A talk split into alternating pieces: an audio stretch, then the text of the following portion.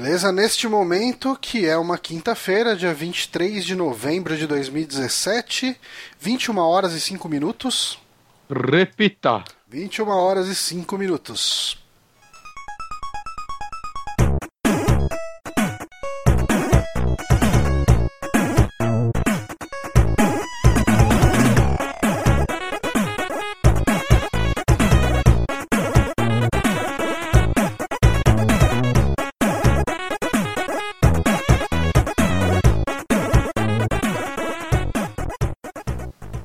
Estamos começando então mais um saque aqui no Super Amigos. Eu sou o Johnny Santos e hoje estou aqui com o Guilherme Bonatti. Olá. Estamos com o Renato Honório também. Olá, pessoas. E hoje o programa vai ser um pouco diferente do que a gente costuma fazer. Mas para isso aqui nós temos o nosso convidado aqui para falar um pouco sobre o documentário 1983, o ano dos videogames no Brasil. Arthur Palma, seja bem-vindo, Arthur. E aí, galera, tudo bem? Tranquilo, cara. Arthur, ah. Então, uh, para quem não te conhece, então eu queria que você se apresentasse para o pessoal que está vendo a gente. Uh, eu sou Arthur Palma Mungioli. É, para quem acompanha jornalismo de games há um tempo, já deve ter visto meu nome. Eu trabalhei em tudo que é lugar. Trabalhei na, no, na ESPN, na parte de games, trabalhei na Play TV, trabalhei na revista N Gamer, trabalhei na Game Master, trabalhei na Dicas e Truques PlayStation, depois na oficial do PlayStation, na oficial da Xbox, trabalhei no, nas livros da Old Gamer, trabalhei é, no UOL, já fiz coisa pro UOL, já fiz coisa pro. Já ajudei o IG, já fiz de tudo nesse mundo. E... Rapaz, minha pesquisa não, tinha, não foi tão longe, não. E, hoje, hoje eu dou aula, eu tô aqui, eu tô até aqui na faculdade, não dá para virar o computador porque eu tenho medo de, de estragar tudo, né? eu moro em Toronto hoje, dou aula na Sheridan College, que é uma das mais conceituadas faculdades de produção de TV. Esse ano ganhou Oscar de animação. Caramba! Então, é, dou aula aqui, de produção de TV, de é, cultura canadense. What? Porque tem essas coisas, né? A vida tem essas coisas. Você quer dar aula de cultura canadense? Que é mais cinematográfica, televisiva, que daí eu conheço, né? Uhum. Bora, né? E também dou aula de produção e direção de TV e dou uns toques em produção e direção de cinema também. Você sabe que a gente tem um amigo que ele, ele faz as transmissões que a gente tem aqui na terça de, de gameplay. E ele mora no Canadá também. Eu não lembro onde ele tá, se ele tá em Toronto, se tá em Quebec, se tá em Montreal, nunca lembro onde ele tá. Mas uh, a gente perguntou para ele, cara, mas e aí no Canadá, cara, qual é a comida típica do Canadá? Ele falou, cara, praticamente não tem, mas tem a batata lá, aquela. O poutine, cara. Poutine, pô, cara. O lombo canadense, né? E o lombo canadense, por que não?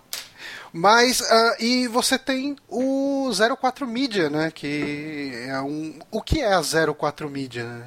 A 04 Media é um negócio que começou no meu TCC na faculdade, que você tem que criar uma produtora. Todo mundo que já fez TCC sabe que cada lugar tem seu, seu hum. equivalente. Como eu estava na faculdade de rádio e TV, o meu equivalente era criar uma produtora. E a gente criou e fez um documentário, que por sinal está lá no canal, que é o documentário é, Consoles, Joysticks e um Punhados de História, que era a ideia era ser cinco episódios no molde de é, A Era dos Videogames, lembra aquele documentário do, do Discovery? Cinco episódios? Uhum. Sim, sim. Abordando o Brasil. É, infelizmente a gente foi muito mais ambicioso do que realmente alguém queria pagar. a gente falou, nossa, vamos fazer cinco episódios, a gente vai fazer, pô, vamos vender pro Discovery, pro History, mandamos e-mail, estamos esperando a resposta até hoje. Eu, eu sinto que ela vai chegar. A, a, gente... gente... conhece, a gente conhece um pouco dessa, dessa indiferença com alguns e-mails por aí, viu?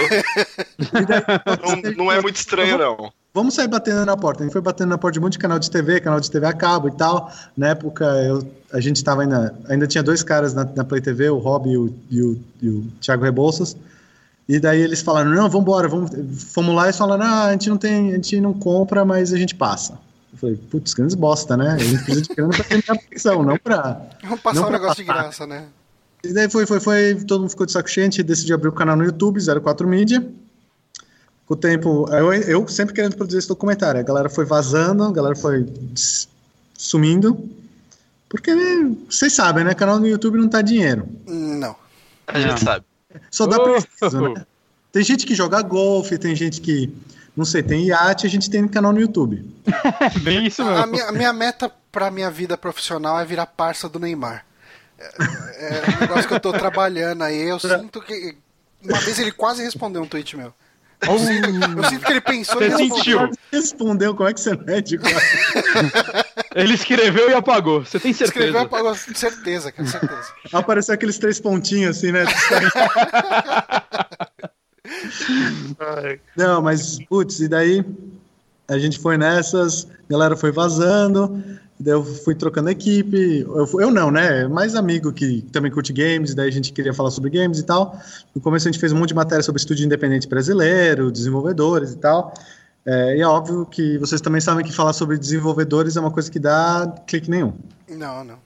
De maneira. Então, Infelizmente, né? Que é uma das coisas mais, legais legal de se fazer. É e de a- se consumir teve- também. Assim, a gente, a gente costuma fazer bem pouco é, o lan- esse lance de entrevista, conversar e tal com outras pessoas. A gente acaba gravando mais entre a gente. Mas teve um programa que a gente gravou com um amigo nosso, desenvolvedor de, de games, que é o Danilo Dias, da Joy Masher. Fez. Ah, esse vagabundo, né, porra? Todo mundo conhece ele, velho. Não precisa apresentar. E, e assim, cara, a gente não Cara, conversava eu- sobre o desenvolvimento de games. A gente falava sobre como ele ficou bêbado em uma festa, ou como. é, Era o, que, era o assunto que rolava. Mano, zoeira, eu acho que o Danilo é uma das pessoas que eu mais gosto, assim, em geral, assim, eu, eu gosto muito dele. Cara, eu troco ideia. nem assim, faz um tempinho, ele deve estar bastante focado agora no, no No Blazing Chrome, Blazing Chrome, né? E, mas eu conversava com ele, cara, diariamente no, no né? Hangouts, assim. E eu lembro que a última vez que eu conversei com ele, ele chegou pra mim: Ô Johnny, você que manja dos YouTube, não sei o quê, quem que é Isinobre? Aí eu falei, puta, então, cara. É, Aí eu expliquei pra ele, cara, é, é esse cara aqui. Ele, ah, beleza. Cara, ele, assim, passou quatro horas. Meu, tô vendo uma live do, do Xbox Mil Grau. Os caras tão de- descendo o cacete no Isinobre, tão falando. Eu falei, caralho, mano. O cara pra gostar de uma treta, velho. Não, O Danilo. ora, velho, a melhor coisa é ver ele tretando, cara. É tão bonito, é uma, é uma treta pura do coração. Fica uma coisa que não, não é forçada, né? Não, Não, é aquele cara, cara que ela ah, vou procurar vem. treta. Ele, ele se alimenta dela de, uma, de um jeito natural, poético, né? Jesus. Ele vira a treta, né? Entende, tem uma galera que fica brava, ofendida, e o cara. Putz, eu recomendo todos os jogos da Joy Masher. O Dallas, o Ken, o novo Blazing Chrome, os que eles fizeram em Jan, todos os jogos deles valem a pena. Eu, eu, se você- dublei, eu dublei a voz do último mestre do Odalos. Aí, ó. Que basicamente é. Uh, huh", e é isso. Ele falou, Johnny, você consegue fazer essas vozes pra mim? Beleza. Não, por sinal, um dos primeiros vídeos da 04 é uma entrevista com a Joy Masher. Quando eles moravam perto, da- perto lá, lá perto da USP, em São Paulo. Muito Ah, tempo. sim, sim, bastante tempo. E daí você pode ver lá, tem o Danilo jovem, ele era só um pouco alcoólatra na época. Não era um caso tão problemático quanto hoje, que tem violência. Não, então-. Ele bate no coelho. Coitado do. Mas, ah, Arthur, você. Mas traba- enfim, desculpa, eu me enrolei tanto. Aí a galera foi saindo, e daí hoje em dia, depois entrou o Daniel Mello. Putz, o Daniel é parça demais, faz quase todas as gameplays comigo, ajuda pra caralho em roteiro também. Depois a Fê entrou fazendo. O Daniel entrou logo no começo, ele entrou com tipo duas semanas de. A gente fez um vídeo dele entrou. Uhum. Depois disso entrou a Fê, que é que faz os vídeos especiais, essas coisas, vocês viram, Sim, recomendo muito. eu vira. É, é, todo, mundo- todo mundo lembra da Felvira. mas é, mas é, mas é, é bem legal, assim. É, foi, foi uma ideia muito boa que ela teve, o roteiro ficou bem engraçado. E outros vídeos, né? Todos os especiais são ela que faz e apresenta. E o Ed faz uns gameplays comigo também de jogos mais modernos. O Daniel faz de jogos mais antigos e o Ed de jogos mais novos. E é isso. E daí, com o tempo, eu sempre enchendo o saco que eu queria fazer esse documentário. O Forte um dia virou pra mim e falou: Porra, mano, tem um cara, tem, tem um Marcos que ajuda no Capô que tem dois livros e ele tava querendo adaptar os livros para documentário. Você não tem aquele seu documentário que você quer fazer? Junta com ele, vocês dois, faz um rolê, né? Hum. Então vocês ainda não se conheciam. Você, você não conhecia nem os livros dele nessa época. eu tinha ouvido falar, mas eu nunca tinha lido eles. Uhum. Tipo, tudo que eu conhecia de games era das pesquisas que eu tinha feito quando eu comecei outro documentário. Não, não uhum. tudo que eu conhecia, né? comecei a jogar, tem foto minha, se for no meu Facebook, tem foto minha, não sabia nem andar e tava jogando MSX. Caramba. Então, assim, é, literalmente, eu de fraldão jogando MSX. Hotbit ou Expert? É, Hotbit. não, mentira, era o Expert. O meu era Expert. Mas, mas era o Expert é, Overclocked do meu pai. É, essa foi a parte que eu e o Honório boiamos. Eu tô aqui fazendo uma cara de que entendi, cara. E sorriso não, não, meio. Tô... É, isso aí eu também. O Hotbit, na época, pelo menos no meio que eu conheço, o Hotbit era sempre considerado o melhor. Uhum. Mas o Expert era o. Era o, era o, era o popularzão, porque era da gradiente. Era, era o chamegão canto, né? cara. Eu, eu tinha aquele Expert pretão que vinha até com drive de disquete já, tipo. Porra, então, era, era, exatamente o que eu tinha, que tinha um adesivo holográfico na frente, assim, Sim, assim. E você sabe, essa, esse é um dos maiores arrependimentos da minha vida. Eu, eu bati um rolo nele, sabe no quê? Num hum. top game da CCE. Porque eu queria jogar Mega Man. Não, eu entendo. Eu entendo, eu, eu, tive um Top Game CCE, eu amo meu Top Game CCE, funciona até hoje, por hum. sinal. Melhor, sempre que falo mal de CCE, eu falo, não, o Top Game é maravilhoso, funciona até hoje.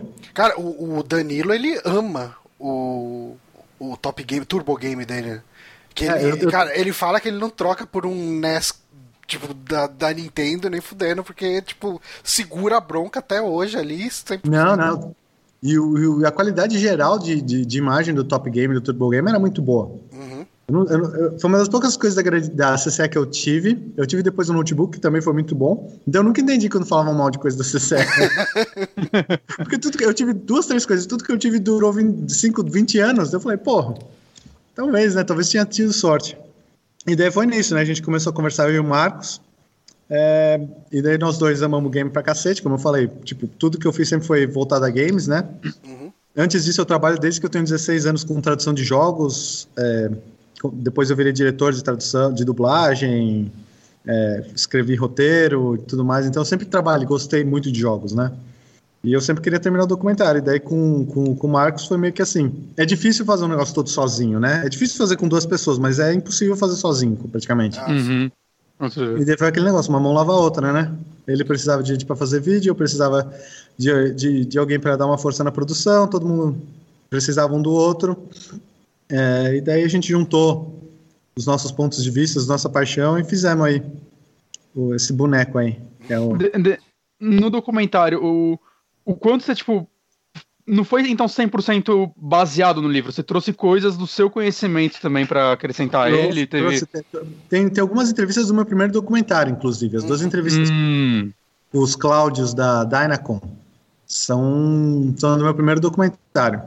Ah, legal Tem isso. entrevistas do meu primeiro documentário que a gente acabou não usando, porque o corte bruto do material que a gente capturou agora deu mais de seis horas, né? Caraca. E, por exemplo, eu tenho uma entrevista com o Luciano Amaral, ele contando o primeiro comercial que ele fez para a Dynacon, na época dos cartuchos Atari. Ah, isso entrou no, no, no, seu documentário. Isso entrou no meu. É, o, seu, o seu documentário tem uns 50 minutinhos. É, 50 minutinhos, tem 50 minutos. minutinhos. E, é, é porque não é pouca tempo. coisa, né? Sim. E, e o, o documentário que vocês fizeram juntos tem duas horas e trinta. Duas horas, duas, e horas e meia. Então ficou realmente bem bem mais extenso. Se não cortasse alguma coisa. Não, meu, é como eu falei, meu documentário era um piloto para uma série de cinco episódios que nunca ninguém quis comprar. Hum. Porque todo mundo falava que videogame não ia dar dinheiro. Então. Hum. É, se, se videogame, de, se videogame já é uma né? coisa que você gera uma controvérsia a respeito de vai dar dinheiro ou não, quando você fala de retro gaming, então você está falando com o nicho do nicho, né? É, eu, eu assim, curto pra caramba, eu gosto muito desse lance da história dos videogames, sempre vou atrás de documentários, eu fui atrás de, de alguns livros já, tipo Console Wars, Masters of Doom, Sim. essas paradas e tal. Eu curto pra caramba esse lance biográfico, lance histórico e tal, mas uh, é, é, eu imagino que seja uma tarefa até um pouquinho ingrata a respeito de de, de, recepção de maneira geral. Porque assim, eu vendo o documentário, eu assisti o documentário com a minha namorada, que ela não é nem um pouco envolvida com videogame e tudo, e ela curtiu pra caramba, sabe? Uh, mas eh, eu acho que existe uma, como se diz, uma trava antes, né? um, um bloqueio antes para chegar lá. Ah, vou ver o cara falar de Atari, tipo, nem passei pra saber como que é. É que vocês? quando, quando você tá assistindo, você, gostando ou não, você vai reparar que é um documentário sobre uma mídia, uma fase sobre uma mídia no Brasil, né? Como ela cresceu aqui, como ela se desenvolveu durante esses anos. Né, mas eu imagino que para quem não se interessa por videogame, fica difícil quebrar essa barreira, né? Talvez se você conseguir convencer a pessoa a sentar do seu lado e assistir os primeiros, sei lá, 10 minutos, vai despertar esse estralo na, no, no vídeo dele. Puta, isso daí parece interessante, né? É, é, uma coisa histórica mesmo, né? Então, se você aprecia a história sobre qualquer coisa, é uma parada interessante para você, né? Mas deve ser difícil quebrar esse preconceito de muita gente. É, é complicado, porque assim, bem ou mal a gente acaba caindo naquele clichê de, ah, brasileiro não tem memória, né? Uhum. Eu odeio cair nesse clichê, mas de certa forma ele acaba se provando real quando você chega. Não só esse documentário, mas todo projeto que eu já trabalhei que envolvia um pouco mais de memória, que envolvia um pouco mais, a galera já fica meio. Ah. Mas o videogame em particular eu acho engraçado porque é um negócio assim: você fala com 70%, 80% das pessoas, pelo menos, elas falam que ou jogavam Atari ou jogavam Nintendinho. Então todo mundo tem aquele negócio que todo mundo vamos dizer assim, todo mundo com menos de 40 anos jogou videogame. Uhum. Não importa se largou, mas todo mundo jogou videogame em algum período da vida. Em algum momento, sim. E, e eu acho muito louco isso, porque quando você vai pensar, quando você tá falando nos, da nostalgia disso, é um puta mercado gigantesco quando você para pra pensar. Uhum. Sim. Tanto do ponto de vista de quem é apaixonado hoje, por quem é apaixonado naquela época, por quem simplesmente só gosta da curiosidade do resgate. E o, o, o especial em videogame no Brasil, vocês viram no documentário, né? A gente estava no meio de uma ditadura, com censura, com reserva de mercado, com isso, com aquilo. É uma história muito peculiar. Sim. É muito fácil Sim. cair. Ah, o Crash, isso, aquilo. O Brasil não teve Crash. Não, 1983 foi o ano dos videogames no. Brasil, né, cara? Foi, o, o documentário foi. Tá o- saindo e aqui as lojas estavam dando ticket pro, pra comprar no mês que vem. Entendeu? Pior que é isso, mano. É uma, é uma, é uma, uma coisa muito louca, assim, as pessoas esquecem que todo mundo fala do Crash, disso, daquilo, mas assim, pra brasileiro, obviamente, se, não, se, se a Nintendo não tivesse aparecido com o NES, se não tivesse acontecido um monte de, de outras coisas, realmente, a indústria seria muito diferente do que é hoje. Mas é muito louco isso, quando você para pra pensar que no Brasil o Crash foi, foi outra coisa, né? Não existiu. Foi, foi uma marolinha, como diria Lula? É, foi, foi- mas, mas foi bem isso, assim, foi tipo. É, lá por 80, e, sei lá, 86, quando a gente falando com eles, os caras falavam, ah, lá por 86 deu uma fraquejada de título e tal. Mas 86 já ti- tava saindo o NES nos Estados Unidos. O, o- Uhum. o NES teve o, o lançamento controlado em 85, só em Nova York. Em 86 ele saiu no resto dos Estados Unidos. Ou seja, em 87 já estavam começando a nascer os primeiros clones e daí foi, né? 87 e 88. Então, pra gente não foi nada, foi só uma transição, foi uma geração mesmo. É, uma coisa que, uma coisa que é legal é, é da, da diferença entre o documentário que foi feito junto com o Marcos e o seu documentário de TCC é que eles abordam períodos diferentes, né? Ah, Então, o? TCC, como ele, de novo, como ele era um piloto, a ideia era ter conseguido grana e, e ter ido atrás de mais gente e tal. A gente teve que passar bem superficialmente, né? Uhum. É, infelizmente, não deu. Então a gente meio que fez um apanhado geral do que teria quase o conteúdo de todo, sei lá, dois, três episódios num só. Então o nosso plano era o primeiro episódio ia ser geração, é, sei lá, Atari Odyssey, sabe? O nascimento, o telejogo Atari Odyssey. Depois ia ser NES, Super NES, depois é, Play 1, N64 e Play 2, sabe? Ia ser um negócio assim. E o último episódio ia ser desenvolvedores nacionais. Ninguém, ninguém comprou a ideia. Que droga. Uhum. Falou com, falou com um peso na voz que eu até fiquei. a- Até, até bateu aqui no coração. Ah, cara, é triste, né? É um trabalho que você. Vocês sabem, né? A gente faz essas coisas tudo por paixão, né? A galera acha que eu e o Marcos, como milionário. Desculpa É, que eu tô com minha garrafa d'água. Não, eu tenho, eu tenho uma sériezinha de vídeos aqui no, no canal que eu falo principalmente. Eu falo exclusivamente, na verdade, de, de Adventures Point and Click. Você imagina o apelo disso pro Porra, é o gênero favorito, cara. É, cara, tipo. Eu aprendi, eu aprendi inglês jogando Maniac Mansion. Ah, é, é, cara, eu com Monkey Island, cara. É. Ah, ô, Nório, o pessoal no chat tá falando que o volume tá meio baixo. Você consegue dar um grauzinho? De geral? Bom, deixa eu. Eu, eu consigo sim, pode ir. Uh, o, a gente tem uma pergunta, né, no chat. Uhum, do, do Guija. Isso. É, ele falou que ele ainda não assistiu o documentário, né? Mas ele queria saber é, sobre sua formação é, em documentário. É, tipo, que cineastas e, e é, que você mais admira, assim, no Brasil e no exterior. Cara, meu documentário, eu acho que o meu documentário favorito. Eu vou ter que até pegar o nome do diretor, porque eu sempre confundo, viu? É, não Desculpa uhum. aqui a, a ignorância. Meu eu... documentário favorito é o The King of Kong. Nossa, é muito bom uhum. esse, cara. Esse, esse para mim é o, é o, meu documentário favorito. Vou até pegar o nome do diretor, que é a história do do é do Seth Gordon. Isso. E o, é o Billy Mitchell contra é o Billy Mitchell o... contra o Steve Weeby. Steve Weeby. Cara, quem não viu esse documentário assista, cara. Ele é sensacional. É, inclusive eu conheci esse documentário por causa do Guija. Que fez essa é. pergunta. é... esse, esse, documentário é o, é, eu acho que em games, assim, ele para mim ele é, o, é, um, é um exemplo, assim. Uhum. Porque ele, de novo, é uma história tão pequena, tão microscópica, mas você acaba se apaixonando tanto pela, pela narrativa de um cara desempregado, de um cara, sabe, que se ferrou tudo, perdeu tudo na vida, tentando recomeçar jogando Donkey Kong, sabe? Uhum. É, eu acho uma história muito, muito legal, muito bonita. E todo jeito que ele é dirigido eu acho muito boa. Tem outro documentário que eu gosto muito, muito, muito, que é o Filmage. Esse eu não conheço. Não é conheço também. Regal e do Dido Lacor. É, é, de, é, sobre a história de uma banda chamada Descendants e All, que é uma banda um monte de cara virtuoso, um monte de cara que toca bom pra, bem pra cacete, mas que nunca chegou a nada, assim. Tipo, eles contam histórias dos caras, tipo, morando, eles moravam num restaurante falido em Missouri, sabe? Porque eles não tinham grana para morar mais na Califórnia e coisas assim. E eles tinham que sobreviver com 20 dólares por mês, os quatro caras. Caralho. Caraca! Então, de novo, é uma história sobre paixão e todo mundo se ferrando e. e, e eu gosto desse tema, assim, de, de, galera lutando contra as adversidades. Eu acho que é um tema legal para documentário, sabe? Ah, mas com certeza, porque você entra muito. Assim, é, são acaba sendo um foco bem diferente do King of Kong. O King of Kong ele tem muito uma parada de ele é muito ele funciona até como um filme não documentário, né? Porque você tem um vilão você tem um herói para que você torça e, e, você tem todo aquele cenário e, e, todo o lance das disputas acontecendo e já eh, esse é filme de nome? É Filmed. Uh, ele já tem.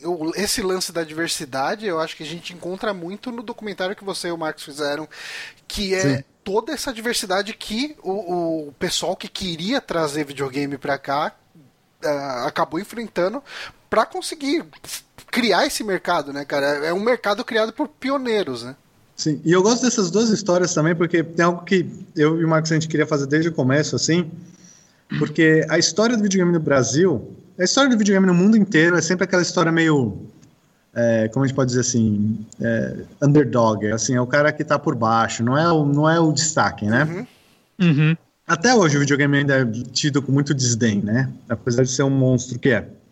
E o negócio que a gente queria fazer em particular era ter essa história oral. Porque é muito fácil Sim. eu pegar um monte de dado no site da Folha do Estadão, que dia saiu os jogos, que dia saiu os. e vou escrever pronto. Hum. e a ideia é um catálogo, né, cara? Não, é. Vai, não é uma história. Na reunião que eu tive com o Marcos era exatamente isso, assim. A gente tem que contar a perspectiva dos criadores, mas a, a perspectiva dos jogadores também. E quando a gente lançou, no, na semana que a gente lançou o Kickstarter, a gente já fez a primeira entrevista. Foi na mesma, na mesma semana que a gente lançou o Kikante, desculpa. Uhum. O financiamento coletivo. E daí a gente lançou a primeira entrevista, foi entrevistar o Sr. Kazuaki lá. Nossa da, da Splice, puta piada. Foi quando a gente começou a se, a se odiar, mentira. a gente começou a se odiar depois. É, e o, tava eu e o Marcos, e um negócio muito louco, assim. E daí na segunda semana eu fui entrevistar o Sérgio Vares do Intellivision Brasil. Hum. Daí quando gente, eu tirei uma foto do making off, que eu sempre tirava, né? É, muita, teve muita entrevista que infelizmente o Marcos não conseguiu ir, então eu ia, eu ia sozinho, né? E daí eu fui lá, tirei a foto do making off, fingindo que eu tava gravando e fazendo tudo ao mesmo tempo, e a gente postou online. Daí no segundo que a gente postou, isso foi basicamente na segunda semana, terceira semana do Kikante. Mano do céu. Eu pensei, vai, vai, vai dar merda, né? Não, por quê? Não entendi. Porque assim, umas 80, 90 pessoas começaram a xingar. Ah, eu, eu paguei, mas vai ser só entrevista ah. com um jogador, é só isso. Ah, é só... que merda. Putz, velho. E, e, eu achei que isso, eu, eu achei que isso. Uh, assim, quando eu comecei a ver o documentário e vi uh, um ou outro depoimento de entusiasta, me.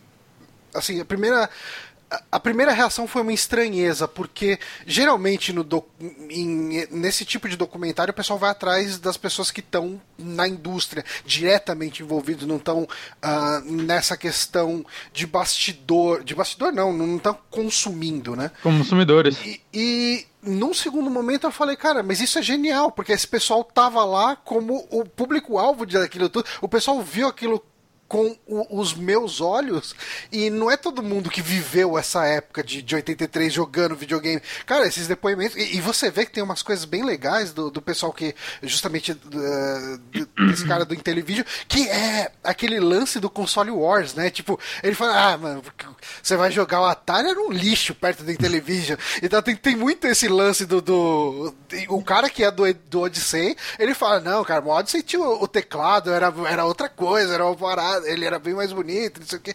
E você vê cada um defendendo e era esse o espírito da época, assim, porque eu lembro assim que a maior parte da molecada ali na, na rua na minha época, quem tinha videogame, tinha o Atari 2600 os clones dele, né? Enfim, o, o, eu fui pegar o meu quando saiu da Polivox, mas eu tinha um vizinho que tinha o Dactar, é, e daí tinha um, um, vizinho que morava mais longe, assim, que ele tinha o Odyssey. E era o lance, assim, ir na casa desse cara, porque, meu, ele tem um videogame que tem um teclado, cara. E, e você Sim, consegue escrever real, na tela, sabe? Tipo, e, e, eu acho que, assim, o cara que tá. Uh, desenvolvendo, o cara que está fazendo o marketing e, e criando esse produto para um mercado, ele vai ter uma visão bem diferente do cara que consumia aquilo e que exibia para todo mundo falar, olha o que eu tenho aqui. É, isso foi uma coisa muito louca, até que eu sempre falava com o Marcos. É, eu falava, a gente tem que dar um, um, foco muito importante nos jogadores, porque eles são o coração. Uhum. Porque a real é que tinha gente que a gente entrevistava que. Tinha gente que tinha uma puta paixão. Você consegue ver que tem alguns ali que tem uma baita paixão, o jeito que eles falam. É engraçado até. O senhor Milton Bonano e o Maurício Arditi, da Polivox e da Philips, são dois em particular, que falavam com uma paixão assim, Sim. bem grande sobre games. E ah, o Maurício Arditi depois foi responsável pela Playtronic, né? Foi, foi. O cara fez muita coisa pelo games no Brasil. O Stefano Arnold é outro que é muito assim. Mas tem gente que é aquilo, tava vendendo games hoje, amanhã tá vendendo pastel, sabe? Era só um negócio para ele. Né? É, o cara, tipo, não que ele não visse a, a importância, obviamente ele via, mas assim, ele não tinha paixão de quem realmente liga para tecnologias, é entusiasta e tudo mais, sabe? Então tem uma. Uhum uma certa diferença, assim. Eu achei até muito legal, por exemplo, a entrevista do Pagano, do Alexandre Pagano, que depois foi trabalhar como designer na, na Tectoy, ele fala umas coisas muito legais, assim. Ele, só a parte dele, gente, infelizmente, a gente teve que acordar muita coisa que ele fala, mas ele fala umas coisas muito legais, de, tipo, aquilo, né? Nossos pais, né, nossos avós nasceram com livros, nossos pais nasceram com cinema e a gente nasceu com games. Tipo, a gente tá na, na última fronteira, vamos dizer assim, na fronteira é, final. É, e, e os nossos filhos vão nascer com o YouTube, né? É. Quer dizer, estão nascendo, né? Rolou um downgrade aí, né, cara? É, os meus, os meus, os meus estão aí, consumindo Netflix com a galinha pintadinha e Peppa Pig desde. Ah, mas, mas, mas, mas eu acho que assim, daqui a alguns meses, daqui a alguns anos, eles começam a jogar videogame. Eu mesmo tava jogando com a minha sobrinha, ela tá com 4 anos. Ela também, diz, ah, galinha pintadinha e tal. Daí quando eu comecei a jogar Street Fighter 2 com ela, Mario Kart, assim, meu Deus, é, né? O a gente pode. O é o momento que a gente zoou o Honório, que é. ele bota o filho dele de 6 anos pra jogar GTA V. Ele bota o filho eu não de boto, 3 anos pra jogar GTA. Peraí, Caralho, eu não boto é. ele. Eu não cara, boto ele. Tá? Esse tipo de gente aqui. Te pegar, cara. Mas ah, você é. falou da. você falou da entrevista. Uh, justamente o cara da Splice, o... eu tenho o nome dele aqui. Kazuaki. Kazuaki. E, cara, vocês começaram com essa entrevista. E essa é uma entrevista que eu achei muito marcante, muito icônica pro documentário pelo. Ela é a mais pesada de todas, porque eu acho que de todas aquelas, aquelas histórias é a, é, assim, é difícil falar isso com um tom que não seja esse, mas é a história que mais tem cara de uma história de fracasso. É, a, a história do, do Sr. Kazuaki é bem complexa, porque, além de tudo, é, dá para notar no próprio vídeo que é, ele, ele já é um senhor mais velho, né? Aham. Então a saúde dele não tá 100%, né? Ele tinha tido um episódio um pouco antes de gravar, a gente teve que cancelar, na verdade a gravação podia ter acontecido até antes, mas a gente teve que cancelar e tal. Ele não estava muito confortável, porque ele não estava se sentindo tão bem de saúde. Hum. Hum. Eu acho que ele deu uma entrevista incrível, assim, levando... Não, não, não, não. é, é, Eu nem questiono. Não, não, não, não, não, não, mas eu tô... Desculpa. Ah, e daí, somado a isso, você nota que ele fica visivelmente chateado quando ele comenta que... Ah, estão dando aí de souvenir. É, dando... nossa, cara, esse é o momento que mais. mar- Até comentei bem esse momento quando eu falei do documentário aqui no saque.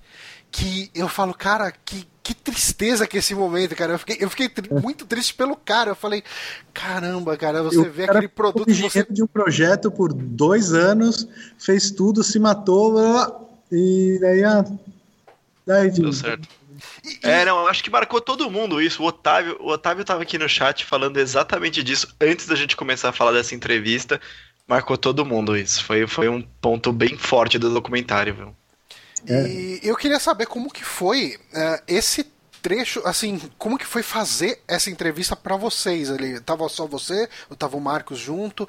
Essa tá eu e o Marcos. É, a- Mas, a- assim, como que era reagir a esse a, a esse tipo de, como se diz, a, a essa situação emocional do cara ali naquele momento? Como que é trabalhar esse tipo de reação? Qu- qu- Quão envolvido Tocar nesse assunto, fica, né, pra ele. É, então, é complexo. É, fazer documentário é muito louco, porque é, durante a produção desse documentário eu também comecei a fazer um docu- documentário chamado Vozeria, que é sobre é, pre- é, preconceito sofrido por tra- é, transgênero no Brasil, né? Então esse documentário não tem nada a ver um com Rapaz. E daí eu entrevistei a Melinha lá, que foi torturada durante a ditadura, sabe? Todas aquelas coisas. caraca. Então eu tava numa vibe muito pesada nessa entrevista. Uhum. Obviamente, você. Mas assim, é difícil, assim, tem hora que dá vontade de separar as entrevistas e dar um abraço, assim, no, no... o seu Kazuaki foi um caso, da Melinha aí foi outro, assim, É, são casos que é difícil ouvir, assim, a pessoa tá contando histórias que a vida inteira girou em torno daquilo, né, Uhum. seja por diversos motivos, são motivos diferentes, obviamente, né, mas nossa, do senhor Kazuaki era uma que dá vontade de dar um abraço, não só dele, assim, tinha outras pessoas também. O... Tem uma hora que o cara da Dactavision, eu não lembro se isso foi pro corte final, desculpa, é que eu teve, teve mil, umas mil versões, Sim, sim. mas um dos caras da Dactavision, ele meio que solta assim, ah, essa foi a última vez que eu fiz algo certo na vida. Eu falei, puta que... Caralho, mano. Que Não é nessas palavras, não são nessas palavras que ele Sim, usa, sim. mas foi basicamente tipo, a última vez que eu fui feliz, sabe? Eu fiquei, puta merda, velho. Caraca. Mas, mas deve, ser, deve ser uma coisa meio louca mesmo, porque você tá numa indústria de entretenimento e ao mesmo tempo você é um desbravador de um mercado que não existe. Você tá É. fazendo. Você tá. Você sente que você tá. Eu imagino que eles. Principalmente pelo que eles falam no documentário, eles sentiam que eles estavam fazendo história ali naquele momento. É. A maioria, a maioria, é, se não sentia, depois vira e fala, nossa, olha, olha o que eu fiz. Olha o que a gente fez, né, cara? E, e eu imagino o peso que esses caras. eu imagino o peso de qualquer outra coisa que eles fizeram depois disso, porque. ah, eu acho que ah, a gente não tem muita gente ali que continua envolvido com games. Acho que talvez ninguém. O Stefano Arnold O tá. continua, né, com a Tectoy. Uhum. É, tudo bem que a Tectoy não é mais a potência que ela já foi, mas não tem como negar, né, a força da Nossa. Tectoy. É, Ela conseguiu um buzz aí com aquele Mega Drive É, o- agora. Maurício Arditi, dá para notar uma, uma- Durante a entrevista, assim, depois a gente começou a bater um papo, dava para notar uma vontade de. A gente começou a falar sobre Nintendo, o período Gradiente, né? Que ele, que ele era o responsável pela Gradiente Nintendo e tal. Uhum. Dava para notar uma vontade, assim, de. Sabe, voltar e Vamos coisa voltar isso, vamos fazer alguma coisa de novo. Ele falou, mas você acha que tem gente? Eu falei, pô, se tem. E olha aí o Switch. Imagina se os caras tivessem voltado. Porra. E tá vendendo pra caramba, né, cara? Tipo, Tá vendendo pra caramba no, no ilegal. Imagina se E- tivesse tudo que é, é lógico, não bonitinho. tem, não tem alguém pra representar eles aqui. É que não dá pra fazer. Assim, é simplesmente impensável fazer hoje em dia o que eles faziam naquela época. Ah, fazer um, um- um- Tipo, uma. Uma versão pirata do Switch, digamos assim, que rode os jogos Não, dele? não, mas, mas você tem que lembrar que ele fez. Ele foi, ele foi a Nintendo no Brasil, né? Ah, é, sim, ele, sim, ele, sim. ele Hum. fez pela parceria certinho. Teve muito clone de outros, mas ele tava certinho. Ah, sim. E, e essa é uma coisa que eu queria que eu queria perguntar, mas como foi lidar? Porque eu, eu sei que eh, aparentemente não deu em muita coisa e tudo mais, mas como foi lidar com essas histórias de clones e pirataria tão abertamente assim? Teve alguma reticência de, de abrir essas histórias, de, de comentar isso num documentário que ia ser tão divulgado? Cara, é muito louco, assim, eu saí de umas entrevistas, a do, a do Mari é, Staninsky, Stansky, não, não lembro o sobrenome, desculpa a pronúncia do sobrenome, Aham. mas a do Mário é, foi maravilhosa, foi, foi incrível, da, da, do, do Dactar. Porque ele, ele fala casualmente, assim, ah, a gente pegava o jogo, colocava nosso nome lá, daí eu falava, mas não tinha problema de direitos autorais? Ele, não, eu colocava nosso nome lá, tá bom. Já é, é outro software. Que é isso, não? Ficava, hum, que que é isso? Não, e tiveram É, o mal tantas. conteúdo, né? Então, pra mim, direitos autorais, tudo bem, a gente colocou o vídeo no YouTube e tudo mais, mas direitos autorais é uma coisa muito complexa pra mim e eu acho que o criador sofre muito com isso. Ele falando de um jeito. Sim, tiveram Aliás- muitas histórias de, de, de cópia de console, cópia de cartucho. Cópia de cartucho, então, quando comenta de. Não, tinha uma maquininha, a gente colocava lá, copiava, e e é isso aí, fazia não sei quantas cópias por dia.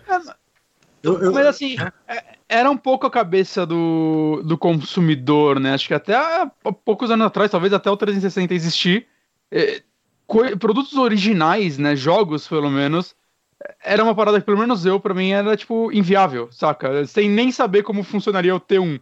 Era- Cara, eu, eu raramente via um jogo original, tocava em um.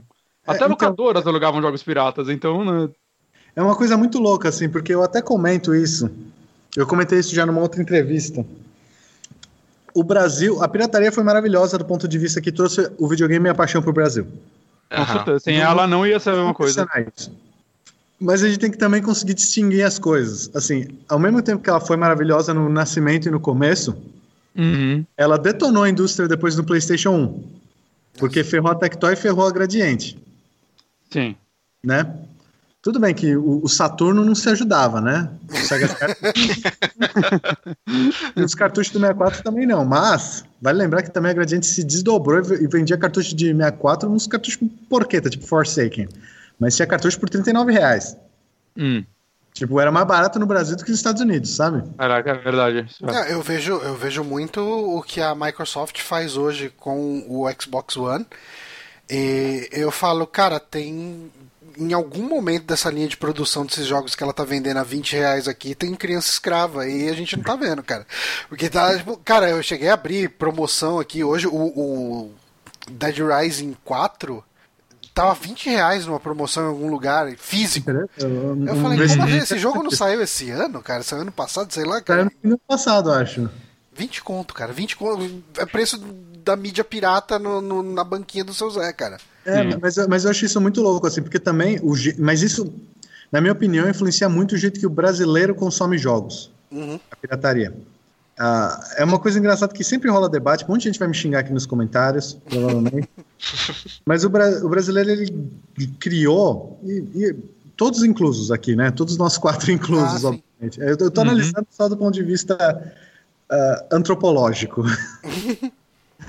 Mas assim, criou-se uma lógica de que as pessoas têm direito de ter todos os jogos. Quando ela Sim. compra ela tem o direito de ter todos os jogos. E isso é uma coisa muito louca, assim, porque você compra um, DVD player, você compra alguma coisa, você não, você não acha que você tem o direito de ter todos os filmes, na teoria. Uhum. Mas, obviamente que a galera compra pirata também filme e tudo mais, não tô nem entrando Sim. nesse... Mas assim, no videogame em particular, a pessoa acha, eu comprei o console, então eu tenho o direito de ter tudo. Fo- Foram gerações e gerações com você podendo ter tudo por, tipo, se- 3 por 10, saca? É. E Então, falo, o fato de você não poder ter alguns jogos hoje em dia é, é meio que não cabe à nossa E as cabeça, pessoas de têm um certa conceito forma. errado de que nos Estados Unidos, na Europa, aqui no Canadá, todo mundo tem tudo. Eu falo com os meus alunos aqui, eu tenho, sei lá, 130 e poucos alunos no total. Eu dou aula para seis turmas. E eu falo com eles, ter um jogo é um evento para eles. Caraca. Sabe? Não é que. Hum. No Brasil as pessoas acham, ah, todo mundo compra tudo que é jogo, blá blá blá blá. Tipo, eu empresto meus jogos de Switch pros moleque. Entendeu? Uhum. Porque, porque eu... É que, pra gente, é que pra gente é meio que uma loucura, né? Porque a gente aqui no Brasil, a gente paga muito caro para ter acesso a essas coisas. E, é. e quando a gente tem acesso de repente a uma coisa, você recebendo em dólares canadenses e, e, tendo essa ideia da proporção do preço, e fala, não, cara, tipo, dá para comprar tipo uns três jogos por mês de não, boa, né? Para eles é uma loucura. Deixa uma né? parte do meu orçamento, assim, tipo, eu deixo, sei lá, 50, 100 dólares por mês para comprar jogo. Tipo, eu reservei uma hum. parte do meu orçamento ali, aquilo ali eu vou comprar um, um jogo ou dois todo mês. Mas assim, é, eu tenho essa consciência que eu vou ter que, eu vou abrir mão de jantar, de fazer isso, de fazer aquilo, para comprar o jogo. Porque o jogo continua caro. É quando você pensa no, assim, um salário mínimo aqui em Toronto, aument, agora aumentou, nem sei mais quando. Acabou de aumentar, foi aprovado. Em dezembro vai aumentar para. Deixa eu só fazer uma conta porquíssima aqui.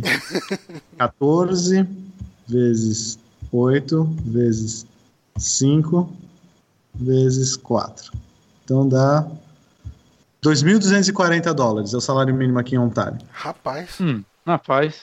Daí você pensa, pô, o salário mínimo, mas você tem que lembrar que a pessoa tem que alugar um apartamento, só aí vai ah. entre 1.500 e, sei lá, 1.500 dólares. A pessoa tem que comer, hum. sei lá, 50, 100 dólares por semana de mercado. Daí no fim do mês a pessoa ainda tem direito a entretenimento, né? Vai pagar uma, uma assinatura de Netflix, vai pagar e vai comprar um jogo, não vai comprar 10 jogos. Eu acho que eu acho muito. Tipo, as é pessoas que... esquecem que, tipo, Obviamente é mais barato, não tem nem, nenhuma discussão em relação a isso. Mas comprar o jogo ainda é um evento aqui. A pessoa não compra 10 jogos por mês. A pessoa compra um jogo é. por mês, um jogo. Eu, eu sinto que Menos brasileiro quando vai aí, né? Quando o brasileiro é, então, vai para pro exterior e volta com uma mala que parece que tem um corpo lá dentro. Mas o brasileiro esquece, quando ele viaja, ele economizou aquele ano ou dois, ah, ou três inteiro. Então uhum. o cara chega aqui com 5, 6, 7 mil dólares. O, o, uhum o, o, morador daqui não tem, o cara tem o salário, tem que pagar as contas, sobra no fim do mês, tanto quanto sobra aí. Uhum. Sabe? Obviamente. A, é difícil, é difícil trabalhar com essa conversão. Né? É, não, não dá para converter. Obviamente. Mas eu, é... eu sinto também que a, a, a, cultura de consumo, ela. Nessa época, principalmente nessa época do, do, do, que o documentário trata, né, de 1983, nem tanto 1983 propriamente dito, mas eu acho que começou por ali. O nosso consumo de games era muito atrelado à locadora, né? A gente não tinha muito esse lance de comprar uma porrada de jogo. Uh, então, eu já contei assim. essa história aqui algumas vezes no, no podcast.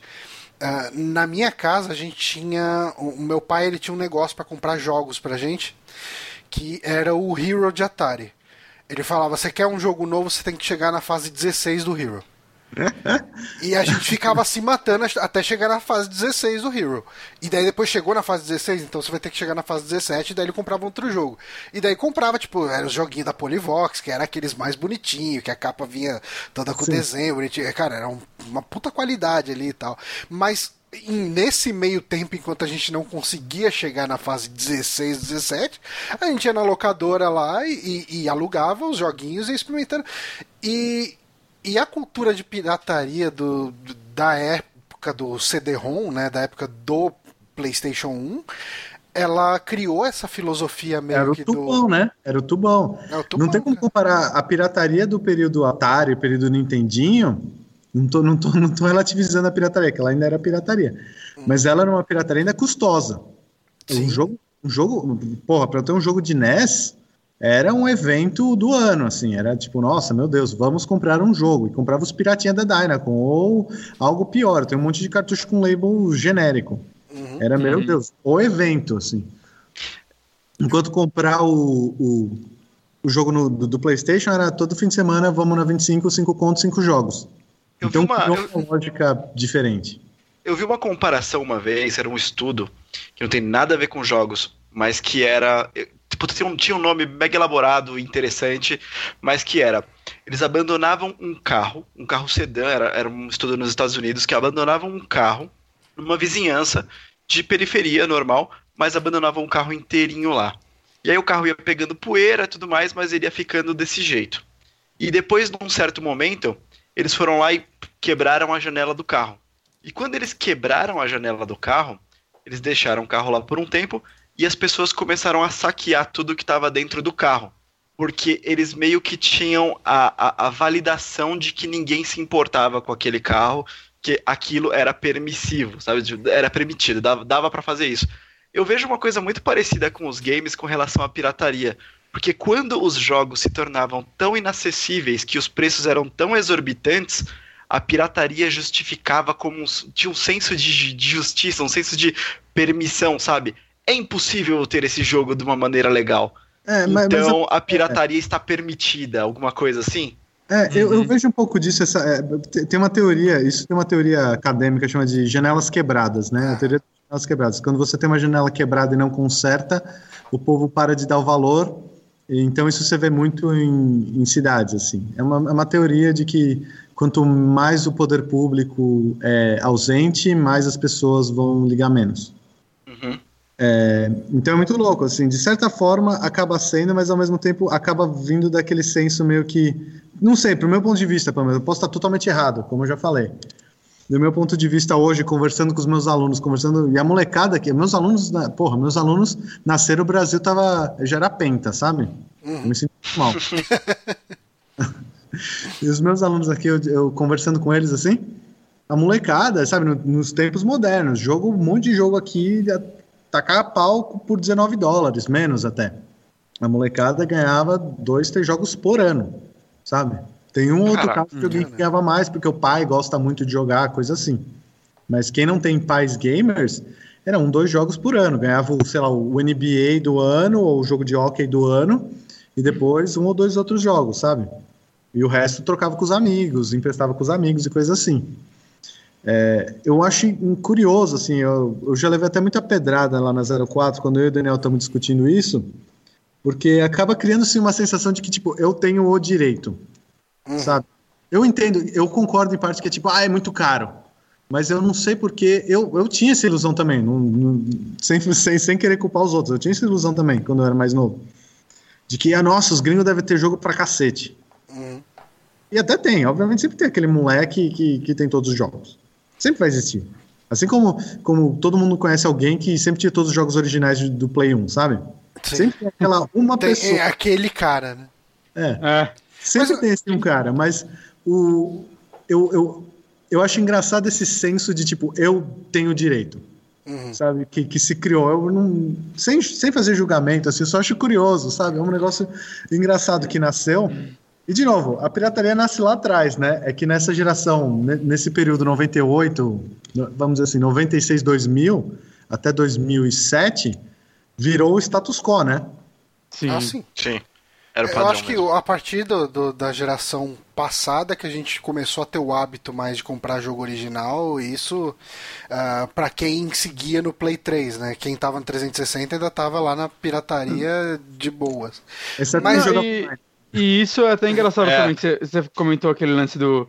Aquele cara que tinha os jogos originais naquela época já, né? Seja que console for. Era engraçado que eu tô pensando isso, né? No, no meu colégio tinha um, um, cara assim, na época do PlayStation 2. E todo mundo zoava, óbvio, cara, e o cara tava Zoava certo. ele, porque. Não, mano, mas só, só tem esses jogos, olha quantos jogos a gente tem, saca? Era tipo. É, é, eram, eram, eram uns valores muito errados você pegar, pegar pra pensar. É claro, né? Nós éramos crianças, não não tinha como a gente, ah, não, mas a economia dos jogos, a gente tá quebrando tudo. Não tinha como a gente pensar nisso, saca? Mas é, é, é curioso você pensar é, como realmente tá tão atrelado à nossa cultura, né? A gente tem que ter todos os jogos, nós temos que jogar todos os jogos. Porque é sempre. Não vou dizer que foi fácil acesso, mas a pirataria foi fácil acesso, né? Cara, né? Puta, e na é... Galeria Pajera, meu passeio favorito era, era melhor do que num parque. Cara, eu não sei. Você quer ir no Play Center na Galeria Pajé? Galeria Pajé, claro. Eu não sei quantas revistas vocês liam por mês. Muitas. Cara, é, eu era assinante daquela videogame. Aquela fase do Play 1, que tipo, a Dicas e Truques PlayStation falava cento e tantos jogos de review. tipo, análise... Quando você pega, tipo, a edição, a Holiday Extravaganza, coisa assim, da, da PC Gamer ou da, da PC Gamer em PC, ou da uhum. EG, EGM da época, tipo 97, a revista edição natalina, que era que tipo, tu, tinha o maior número de reviews na edição. Tinha 30. Caralho. Nem as revistas conseguiam ter acesso a tantos jogos quanto as, as brasileiras pirateando. Isso é a piração muito.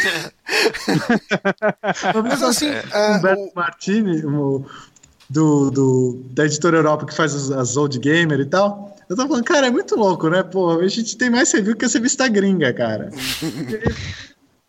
Quer falar, não tá né? dinheiro com nada, não precisa depender da, da assessoria de imprensa de ninguém para mandar os jogos. Vai hum. lá e faz. Não, Mas, eu, assim, eu... Uh, no documentário, no, no 1983, a gente, uh, a gente tem uma uma certa fase da pirataria brasileira, enfim, que tem todo esse lance do, do pioneirismo e da engenharia, é, é, um, é um tipo de pirataria bem diferente. E eu queria saber, assim, eu, eu sei, eu consigo imaginar o quão ingrato isso é por N motivos e como chegar nesse tipo de dado deve ser meio difícil, mas você acredita que valeria contar histórias da pirataria pós essa época de 83, 84? Porque assim, eu sinto que Uh, muito do material que tem se feito a respeito de documentar a história dos games do Brasil está sendo muito feita em cima da questão da pirataria e eu acho que o documentário de 1983 ele faz um serviço extraordinário, acho que muito acima da média, mas a gente teve recentemente aqueles microdocumentários do, do Pedro Falcão, Paralelos. Paralelos, que eu achei bacana, ele é bem hum. ele é bem fácil de digerir porque são episódios de quatro minutos ao mesmo tempo que acaba sendo bem bem superficial, é um, um flavorzinho né, que você tem na boca uhum. e, e, e ele não é tão profundo quanto o documentário que vocês fizeram, mas ele é legal, ele tem uh, outros méritos aí, ele fala de outras coisas. Uh, a, a, gente. Nessa semana saiu um vídeo lá do Cloth Map, que é o canal do Drew Scanlon, e ele conversou com o Gus Lanzetta e com o, pessoal da jogabilidade, falando sobre a pirataria do Brasil e, e como isso é um assunto interessante. Uh, você acredita que valha a pena ou uh, você teria interesse em contar essa história da pirataria pós uh, Atari, Odyssey, Splice Vision e etc? Cara, eu tenho muita vontade de continuar o documentário. Eu já falei isso pro Marcos. o Marcos falou que nem se ele fizer isso, ele, a mulher dele mata ele ou a mulher dele divorcia. Mas assim, eu tenho muita vontade de continuar o documentário com, e mas assim, eu tô num momento assim também meio conflituoso. É, todas as entrevistas que a gente fez com pessoas da indústria que viveram depois, então Maurício Arditi, o Alexandre Pagano, eu sempre perguntei sobre o NES, Super NES e adiante. Uhum. Assim, eu gostaria de fazer um monte de entrevista com, com, com, com o Arditi, entrando em mais detalhes sobre Super NES e coisas assim, mas ele contou umas histórias maravilhosas sobre a negociação com a Nintendo. Foi incrível, assim. Tá, e você tem isso tudo em filme gravado? Eu já tenho tudo, tudo isso pronto, assim. É, eu, eu quero muito continuar essa história. A entrevista com o Stefano Ardo se passa duas, três horas e pode continuar ainda mais, né? É, então, assim, é uma coisa muito louca, assim. Alguém abriu a porta aqui. eita, eita, nós. Então, é uma coisa muito louca, assim. Alguém veio aqui porque acho que perdeu algum material. Então, é uma história muito louca, porque é, é um negócio que é. Assim, você vê. Eu, assim, eu que, enfim, eu tô, eu tô, eu tô perdido aqui. A galera entrou, eu fiquei perdido. tá tudo bem. Eu queria... Você falando em português aí, caralho, o que tá acontecendo? É. é eu, eu, queria muito continuar essa história, porque eu acho que o pirataria, que nem eu falei, a pirataria anda de mãos dadas até o fim do, da última geração sabe? Uhum. É, mas especialmente esse período PlayStation 1 e PlayStation 2. A pirataria, ela é. Eu, eu, eu, eu não sei se. A abordagem que eu gostaria de dar não é só na pirataria, porque eu acho que. É, eu acho a pirataria uma parte importantíssima, mas eu não acho. Eu acho injusto com quem trabalhou na indústria ignorar o resto. Sim, com certeza. Sim, com certeza. a gente se matando na indústria. O, o, um, um, que é muito famoso por isso também é o Eduardo Trivella, que escreveu para um milhão de revistas, desde Nintendo World até Endgamer. O cara escreveu para tudo, fez até algumas coisas da Game Informer mais recentemente. Então, assim, tem muita, muita coisa para se contar e eu acho que focar só nos paralelos não é algo que me interessa, me interessa, uhum. mas focar na próxima geração e, obviamente, tendo uma abordagem de 40%, 50% no, no, na pirataria é algo que me interessa muito, porque não tem como negar que a pirataria é 40% a 50% mesmo do nosso mercado. Seria muito eu... interessante saber também, por exemplo, sobre a história mais dos PCs, né? Que enquanto tudo isso rolava nos consoles, PC sempre teve pirataria também, né? Rola até hoje. Mas você tinha, por exemplo, a Brasoft que traduzia jogos, até dublava alguns e trazia oficialmente para cá, né? Já no, acho que mais nos anos 90, não sei se eles começaram nos 80, né? Que é, seria uma história muito interessante de se conhecer mais a fundo. Então, eu tinha uma entrevista sobre a Brasoft para outro documentário que acabou nunca, nunca sendo usado. Putz, eu, vi eu vi numa entrevista que o Marcos deu que perguntaram exatamente isso. Se você pretende continuar a história dos games no Brasil, o que, que você pretende? E ele comentou que ele tem bastante interesse em, com em comentar a história dos PCs no Brasil e é, dar, dar aquela é, é, introduzida na parte de games, sim. É, falar dos games relacionados ao PC, mas mais com foco no PC no Brasil, não só como, é. como entretenimento. Vocês já conversaram alguma coisa sobre isso? Tem, ó, evoluíram esse papo ou é só uma vontade dele? A parte, a parte dos PCs, a gente já fez, por exemplo, bater um papo com, com o Maurício Arditi sobre o MSX, né? Hum. Ele também foi responsável pelo, pelo Expert, que era o MSX da Gradiente, né? E, mas foi assim, ele falou por 20, 30 minutos, foi isso. Só. Até parece que é só, né? Nossa, cara. 10 horas na casa do, do homem. O cara tem documentário super... que não tem 20, 30 minutos. Né? É, o cara quase me jogou pra fora. o cara tinha muita história boa, mano. É difícil, fico até. Então, mas o. O. Sobre. Eu não sei se eu, eu, particularmente. Eu não sei, na verdade. É que teria que ver muito como a gente trataria, porque. Sobre PCs, assim, sobre, sobre NES, Super NES, essas coisas, assim, N64 e paralelamente Master System, Mega Drive, Saturn, Dreamcast, PlayStation 1, PlayStation 2, enfim. Uhum. Essa parte toda eu conheço todo mundo, eu sei muito, sabe? Eu sei, eu sei, eu sei porque eu, primeiro eu já estava bem ativo no, no meio, depois eu comecei a escrever, então eu já conheço todo mundo. Para mim, agendar as entrevistas é um, é um estalo de dedo. É, obviamente as pessoas têm da agenda, né? Mas é, o resto PC, por exemplo, o próprio Marcos falou, a gente teria que fazer uma pesquisa enorme. Eu não sei se eu tenho condição de fazer essa pesquisa. E eu concordo com ele, é uma pesquisa muito grande e PC consegue ser ainda mais fragmentado do que console. Sim. Porque não tem mais ninguém vivo da Sharp, por exemplo, que lançou o Hotbit. Caraca. Vale é. lembrar que, que a Sharp lançou o Hotbit no Brasil sem nem ter os direitos do Hotbit. E depois deu a Sharp no Japão, porque a Sharp no Japão e a ASCII entraram num, num, litígio lá, por causa da Sharp brasileira. Caraca. Porque Sharp não tinha direito à marca MSX. Eles estavam não, vendendo... não, cara, que loucura isso, velho. É. É, é, você tá usando um nome de uma empresa estrangeira aqui, você lança um produto que a empresa não tem. A empresa lá e fora vai ter que responder por uma merda que você fez aqui. Cara, isso é muito doido, velho. E, e, e só, só que, como envolve processo, ninguém quer falar. Ah, sim. Ah, As poucas tá. pessoas, ah, uma ou duas pessoas que poderiam falar, elas não falam. Porque envolveu o processo. Hum, e daí, daí, com certeza tem alguma coisa é, segredo. Como o clássico. Mega, vocês lembram do Megavision? Megavision, peraí, o nome não Era é o Mega Drive da, da Dynacon? Sim, claro, claro. Acha alguém oficialmente para falar sobre ele? Rapaz. Ah, é, uma barreira, não, é uma barreira. Não era mais o mercado. Porque louco. é literalmente uma barreira jurídica. Então o que, que a gente teria que fazer?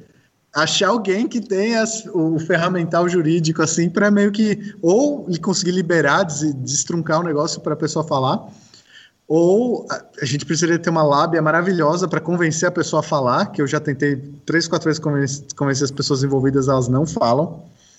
Porque falam, é, e se vocês fizerem que nem fantástico? Põe a sombra, põe uma voz fininha de pato e. Sei lá. Tá, tá, aí a resposta que ninguém nunca pensou. Tão eu simples. Vou me gravar assim, eu vou me gravar com a luz assim. É, sim, a gente sentiu que era bom lançar Mega Drive. uma coisa sobre o documentário que, que eu achei bem curiosa foi a narração do Flávio Dias. Como, como vocês se aproximaram dele? Né? Pra quem não sabe, Flávio Dias é o dublador, dublador do Big, do né? E, e como vocês chegaram nele? Então, isso foi uma coisa meio doida, assim, que o Marcos trouxe desde o começo, que ele, quando a gente lançou o Kikante, ele já tinha falado com o Marcos, com o Flávio Dias. Ele queria porque ele queria o Flávio Dias, que eu achei, e na hora eu, eu, eu não disse um A, porque eu, eu não vou mentir, eu não vou ficar floreando as coisas, eu não sou, meu estilo de, de documentário, de narrativa, não envolve narração. Uhum. Hum. Mas eu concordei com a narração por dois motivos. Primeiro, porque era uma abordagem mais anos 80. Se você for ver, é, o produto final tem um jeito muito mais anos 80 do que o negócio atual, então era meio que a ideia dar uma cara mais anos 80 para ele. Certo. E segundo, porque Flávio Dias é o Bigman, né, mano? Cara, Não tem Mas é porque tem algo tipo no, no- no- imaginário coletivo nosso. A gente ouve aquela voz, a gente leva como verdade. sim, Ah, sim. é, ele Foi passa uma credibilidade incrível. Exatamente, Não. foi isso. por- Porque quando ele fala, você não questiona. Você ouve a voz do Bigman, você fala, é, então, Bigman não É. ia mentir pra mim. É, e vocês estragaram isso pra mim, porque no final tem ele ele fazendo a última dublagem, né? Que ele fala, agora acabou. E mostra o cara.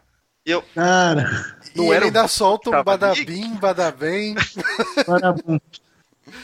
Cara, te falar que isso foi um- uma treta muito grande entre eu e o Marcos, a edição inteira, mas isso em particular, eu era muito contra porque pra mim quebra a parte da magia também. Um monte de gente pirou, mas pessoalmente eu acho que botar a cara dele quebra a magia.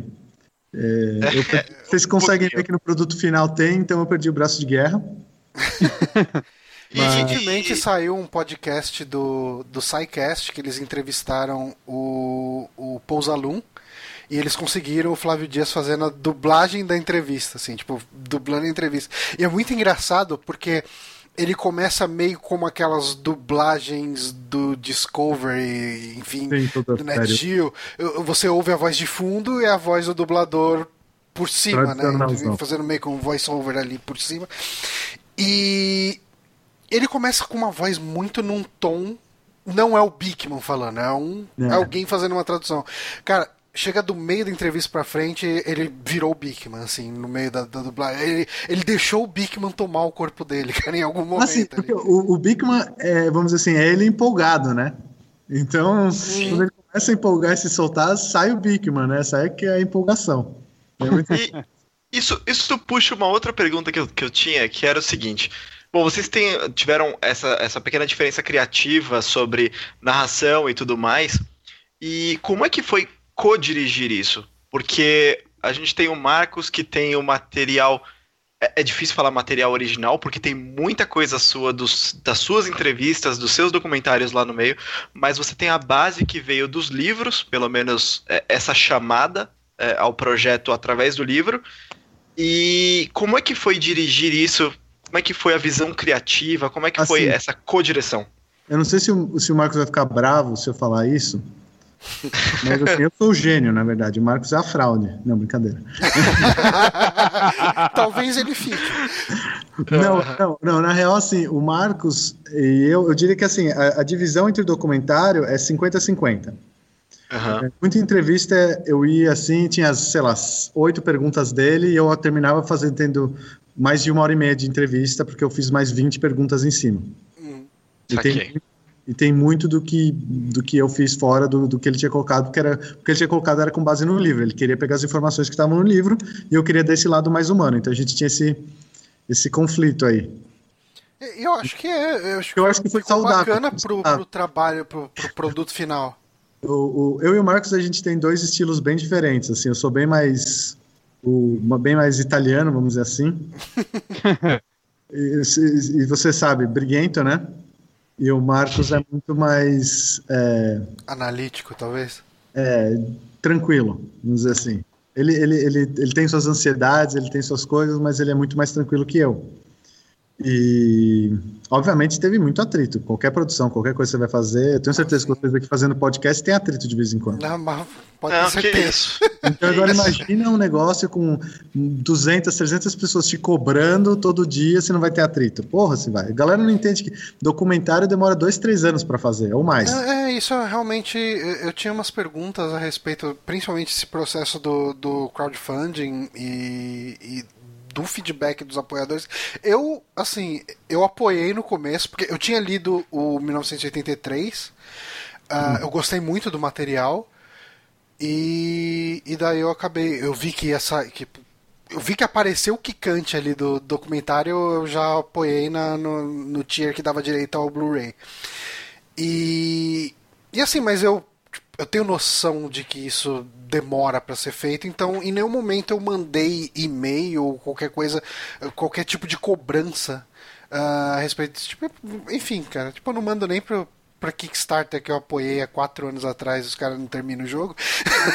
Porra, os caras dois anos. Isso eu acho que é um pouco de falha minha no processo, eu acho que, que a gente tinha que ter sido mais é, claro. Uhum. Porque eu, porque eu parti do pressuposto que todo mundo tinha o mesmo conhecimento que eu, que é um erro gigante, né? Hum. É, mas assim, vai olhar a carreira de qualquer cine, cinematógrafo, qualquer diretor de, de documentário, é, dificilmente, até os caras com muita grana, até os Michael Moore da vida, uhum. dificilmente o cara lança um documentário com menos de 3 ou 4 anos de intervalo entre eles. Ah, sim. Porque documentário exige muita, muita, muita, muita, muita, muita coisa. E, e eu acho que é só, documentário... só você conseguir a agenda do pessoal uhum. já deve ser um inferno, né? Eu, eu tava me mudando pro Canadá, eu fiz as últimas entrevistas, minha, eu tive que improvisar minha sala para gravar, sabe? É, e, então, e, a então, impressão que passa é que documentário, por mais que possa ter uma equipe grande por trás, sempre existe uma pessoa que se foge muito fazendo muita coisa, saca? Sempre existe um lado muito pessoal da pessoa enquanto ela tá fazendo esse documentário, né? Uma pessoa que ou vai fazer mais pesquisa, ou vai, sei lá, viajar mais atrás de pessoas, né? Eu, eu, acho que não é um trabalho tão divididinho quanto, sei lá, fazer um filme, talvez. Com não certeza. seja fácil, mas... Com certeza fazer um filme com um roteiro fechado e tudo mais é muito mais fácil que fazer um documentário que você tem um roteiro bruto, que no, no caso aí era o, o, o, livro do Marco. Se você for ver o documentário, o roteiro deve ter tido umas 200 versões, 300 versões. Caraca. Porque toda vez que a gente fazia uma entrevista, surgiu alguma informação nova que a gente não tinha antes, ou surgiu alguma coisa que uma, a gente nem imaginava por causa de alguma pergunta bizarra que a gente fez por qualquer motivo. Então, e assim. Fala, isso precisa entrar. Exatamente. E aí dá a versão. Porque senão ficaria com sete horas de documentário. ah, fazer uns cinco episódios de duas horas aí, ó. É, é eu, eu topo. Fala, fala pro Netflix mandar um cheque aí que eu topo. a gente, e por sinal, se o Netflix já quiser fazer a segunda temporada, a gente falando até PlayStation 1, vambora também, manda aí. Bora lá. E, mas uma dúvida deixar... que eu tenho é a respeito da escolha do Kikante como plataforma. Assim, uh, a primeira coisa que vem na nossa cabeça é a questão do Kickstarter, mas eu imagino que o Kickstarter tenha limitações a, respeito de você ter que ter uma conta bancária fora do Brasil para conseguir receber esse dinheiro. É, o Kickstarter, se eu não me engano, ele funciona nos Estados Unidos, Canadá, Inglaterra e alguns países da Europa. Uhum. Porque tem todo o negócio fiscal que tem que estar de acordo com, as leis, com, com, com, o ministério de cada país e tal, e eles não têm um escritório no Brasil. Daí no Brasil o principal era o Catarse. Sim. A gente acabou pegando o Kikante, porque o Kikante ele vai numa vibe mais Indiegogo, hum. que ele permite ainda receber uma grana mesmo que não consiga o dinheiro inteiro. Entendeu? Mas a, a campanha do, do documentário era esse modelo, que se é, não... flexível. Ai, Porque, é, querendo é ou não, por mais que 20 pau não pagasse nada, ainda, ainda, ainda ajudava um pouco, sabe? Mas era melhor ter qualquer coisa do que não ter nada. Mas esses, é vocês, vocês bateram bem em cima dos 20 mil, né? Não, não foi muito acima, foi, foi uns 23 mil, foi por aí, né? Não, a gente foi, acho que no total fechando a gente conseguiu 23 ou 24. Uhum.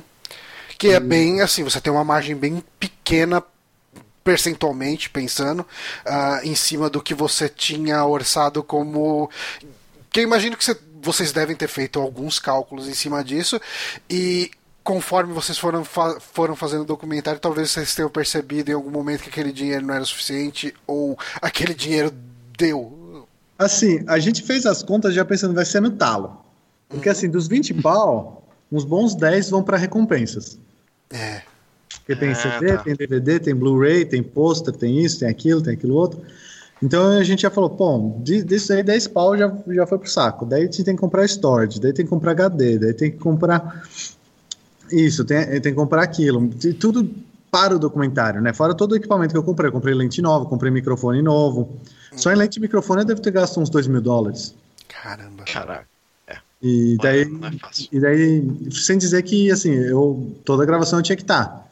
Então, eu abri mão de um monte de freela, abri mão de um monte de coisa, sabe? Pagando casa, pagando apartamento no Brasil, começando a planejar a mudança pra cá. Então, foi um período muito louco da vida.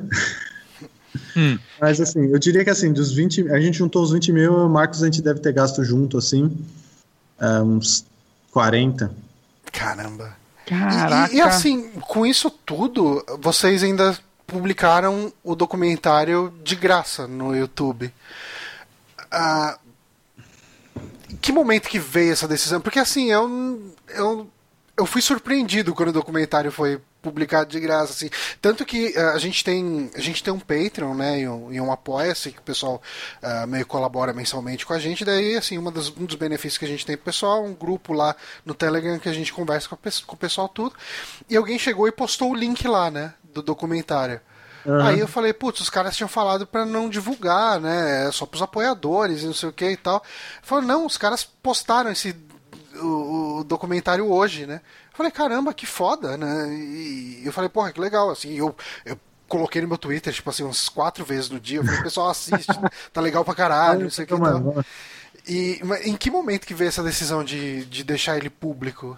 Foi, de- foi desde o começo, assim. Porque é, a grana, vamos dizer assim, que, que, que, que, entre aspas, eu peguei para mim era para cobrir é, os trabalhos que eu ia ter que recusar para pagar as contas de casa.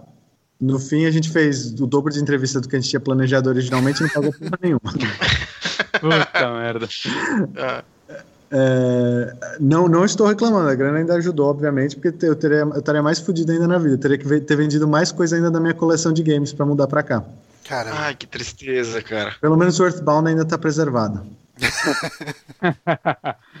Mas o negócio assim é. Ah, Como é que eu posso dizer sem, sem ser arrogante, cara? Pode ser arrogante, não tem problema. Tu é arrogante, até melhor. É, eu, eu, eu vou jogar real, assim. Eu acho que o conhecimento ele tem que ser aberto, ele tem que ser público. Hum. Eu sou nesse lado assim, eu sou bem anarquista. Eu acho que eu não estou dizendo que não tem pu- publicidade no vídeo do YouTube, claro que tem. Ah, lógico.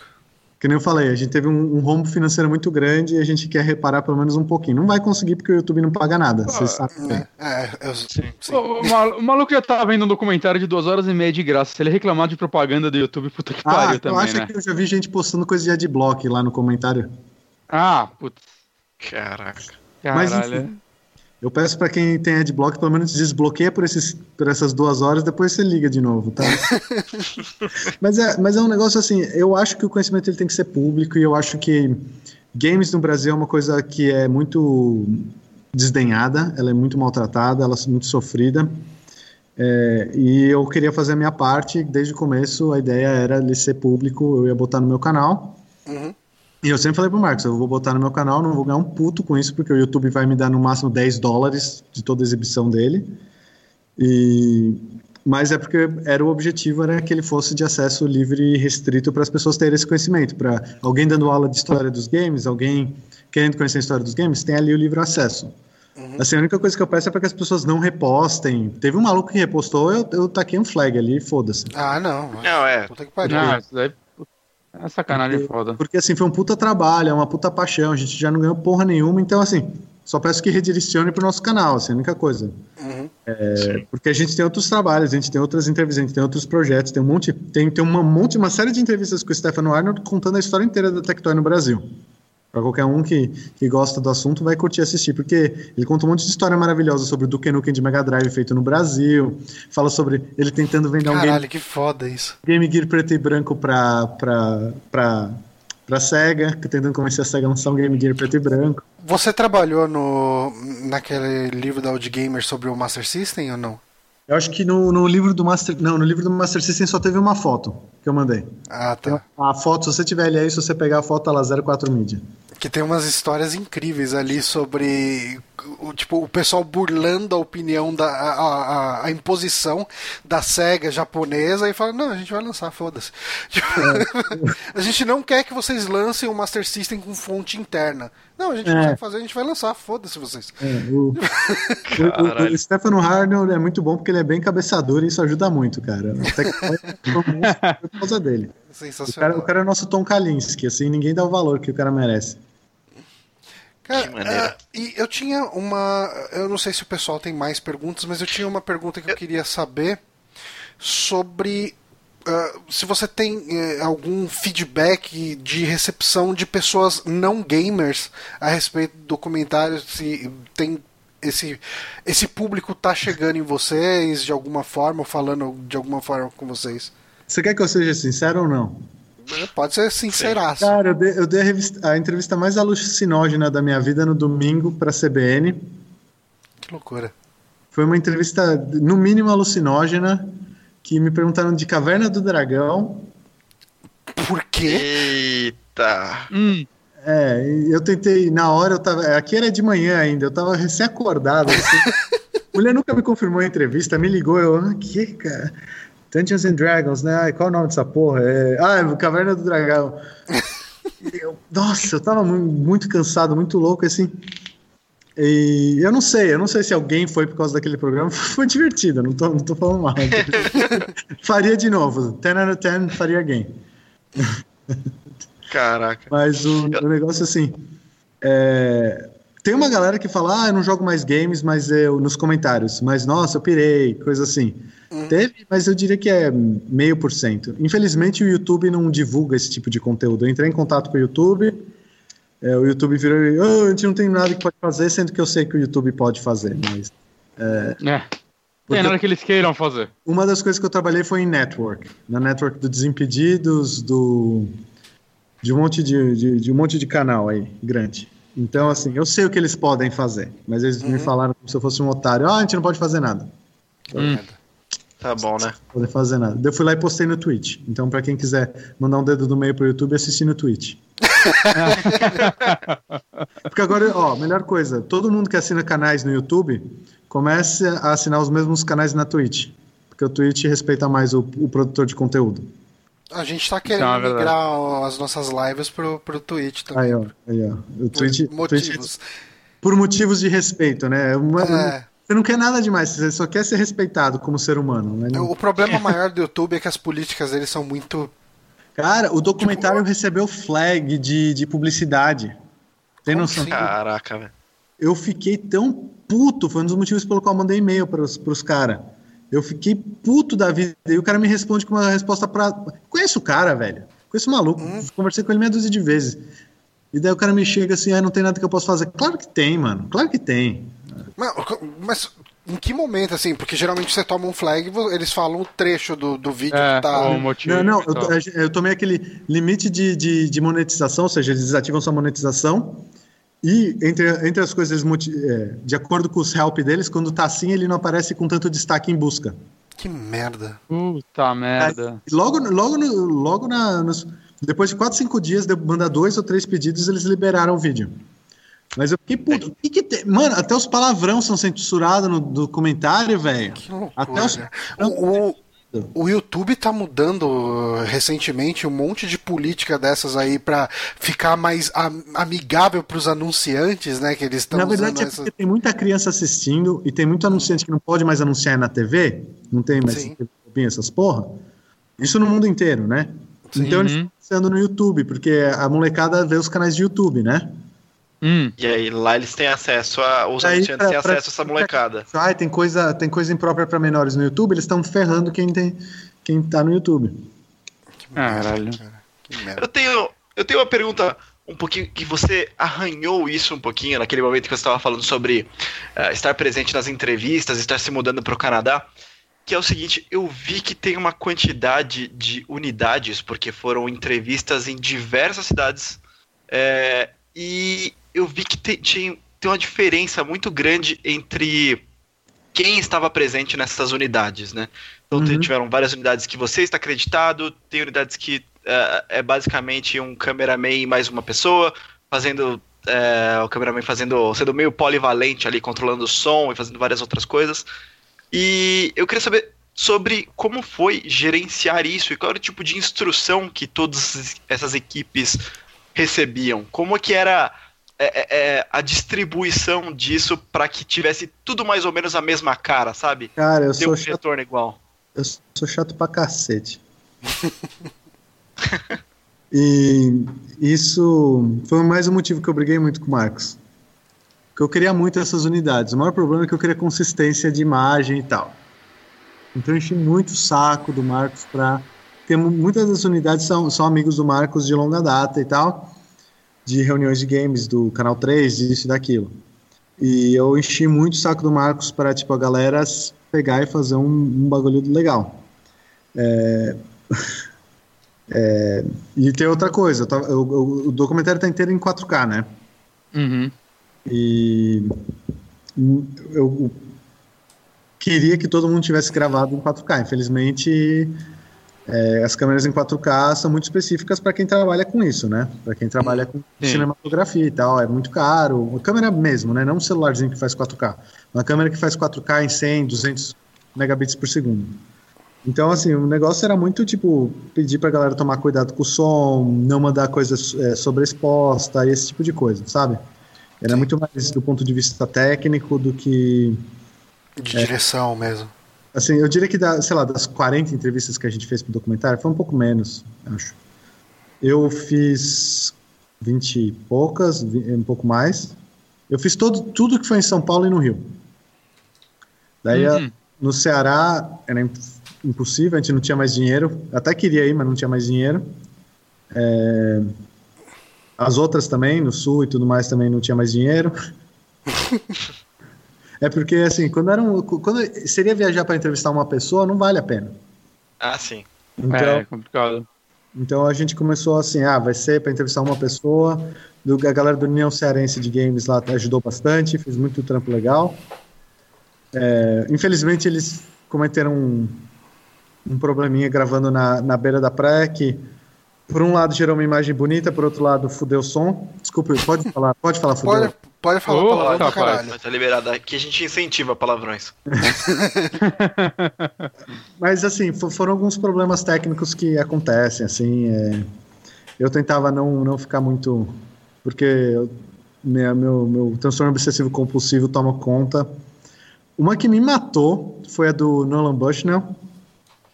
Ela ah, tá gravando com né? uma porra de uma janela, velho. Cara. Tá gravado contra a janela, mano. Contra a janela. É tipo a primeira é. lição quando você vai gravar. Você não grava contra a janela, contra uma fonte de luz. Caralho. E os, o Marcos arranjou um amigo. E o pior, o que mais me irritou é que, tipo, foi uma semana depois que eu voltei pra Los Angeles. De, que eu voltei de Los Angeles. Ai, cara. Eu voltei de Los Angeles e falou: Ah, consegui entrevista com o Nolan Bushnell de Los Angeles. Eu falei, porra, Marcos, por que, que você não. Não passou pra mim? Uma semana. E cara, e, e essa, essa, esse trecho dele. do documentário, ele é, é, ele é muito icônico, assim, para mim. É, que eu acho que é a primeira vez que eu vejo Nolan Bushnell falando sobre o mercado brasileiro, latino-americano de, de, games, né, cara? Isso é, isso é muito exclusivo, assim, né? Assim, é muito louco porque ele não tem muito o que falar, né? Não, mas, sim. Mas ele, ele, ele... eu sempre brinco que o Nolan Bushnell é meio fraude. Cara. Porque ele é que nem o Steve Jobs, né? O Steve Jobs criou o iPad. Ele que porra nenhuma. Uma equipe de engenheiro criou ele fez o marketing. É um marqueteiro. Hum. Não tira o valor dessas pessoas como marqueteiro. Tá? Mas também não atribui o valor como. Como criador. Criador. Sim. O Apple II foi o Steve Wozniak, não foi o, não foi o Steve Jobs. Sabe? Foi Sim. outro Steve. O Atari é a mesma coisa. Eu não tiro o valor de tudo que ele fala, mas ele é muito louco porque ele fala muito bem. O cara fala e ele te envolve quando ele fala. Sim. Você vai embora. E você vê que ele tem esse, esse dom para vender, né? Ele tem. Então, tipo, é muito louco. Ele fala, ah, eu já não tava mais na Atari, mas ele conta uma puta história bonita que você fica, mano, não, não tem como não. Não, não tem como não aproveitar isso, cara. Isso entra no documentário e vai ser legal. Esse cara, é, é, ele é muito bom nisso, assim, é muito louco. E, e tanto é que eu brincava com o Marcos. O cara é puta marqueteiro, mas ele é bom, sabe? Então, tipo, você tem que tirar o chapéu pro cara, não tem como. Sim, sim. e, e, e ele foi importante. Tipo, o Atari era basicamente, não era o mais fraco, mas era um dos mais fracos, ele não foi o console mais forte. Ele uhum. por anos e anos por conta das estratégias dele. É, o, o, produto ele é tão forte quanto o marketing dele. Exatamente. Meu e ele, ele soube pra, e ele soube muito bem que para ter, é, ter vendas, hardware vende com software. E ele sabia disso, ele inundou o mercado com software, ele fez um monte de coisa.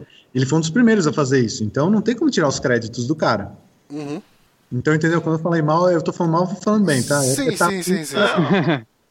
Fica tranquilo, fica tudo certo. uh, alguém tem mais alguma pergunta?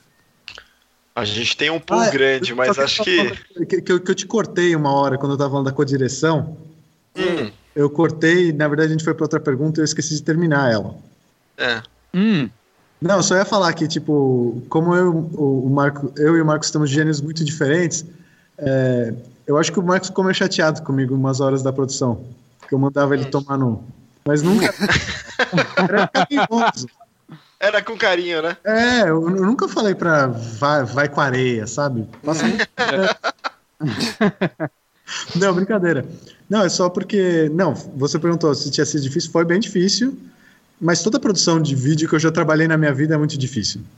Uh, eu faço produção ah, com alunos aqui, eu tenho, eu sou o, o, coordenador de um, de, um, de um grupo que faz transmissões de esporte aqui. De, de alunos, que eles querem, eles fazem coisas assim, e vira e mexe tem atrito, porque toda a produção audiovisual, toda a produção artística tem, tem, tem atrito. Impossível não ter. Tanto é que é muito raro ver equipes de produção sendo repetidas. Isso em tudo, né? Uhum. Tipo, a é. galera vira e mexe, pega pelo menos uma ou duas produções de sossego da galera. Acho que o único que repete muito é o Tim Burton com Johnny Depp, né?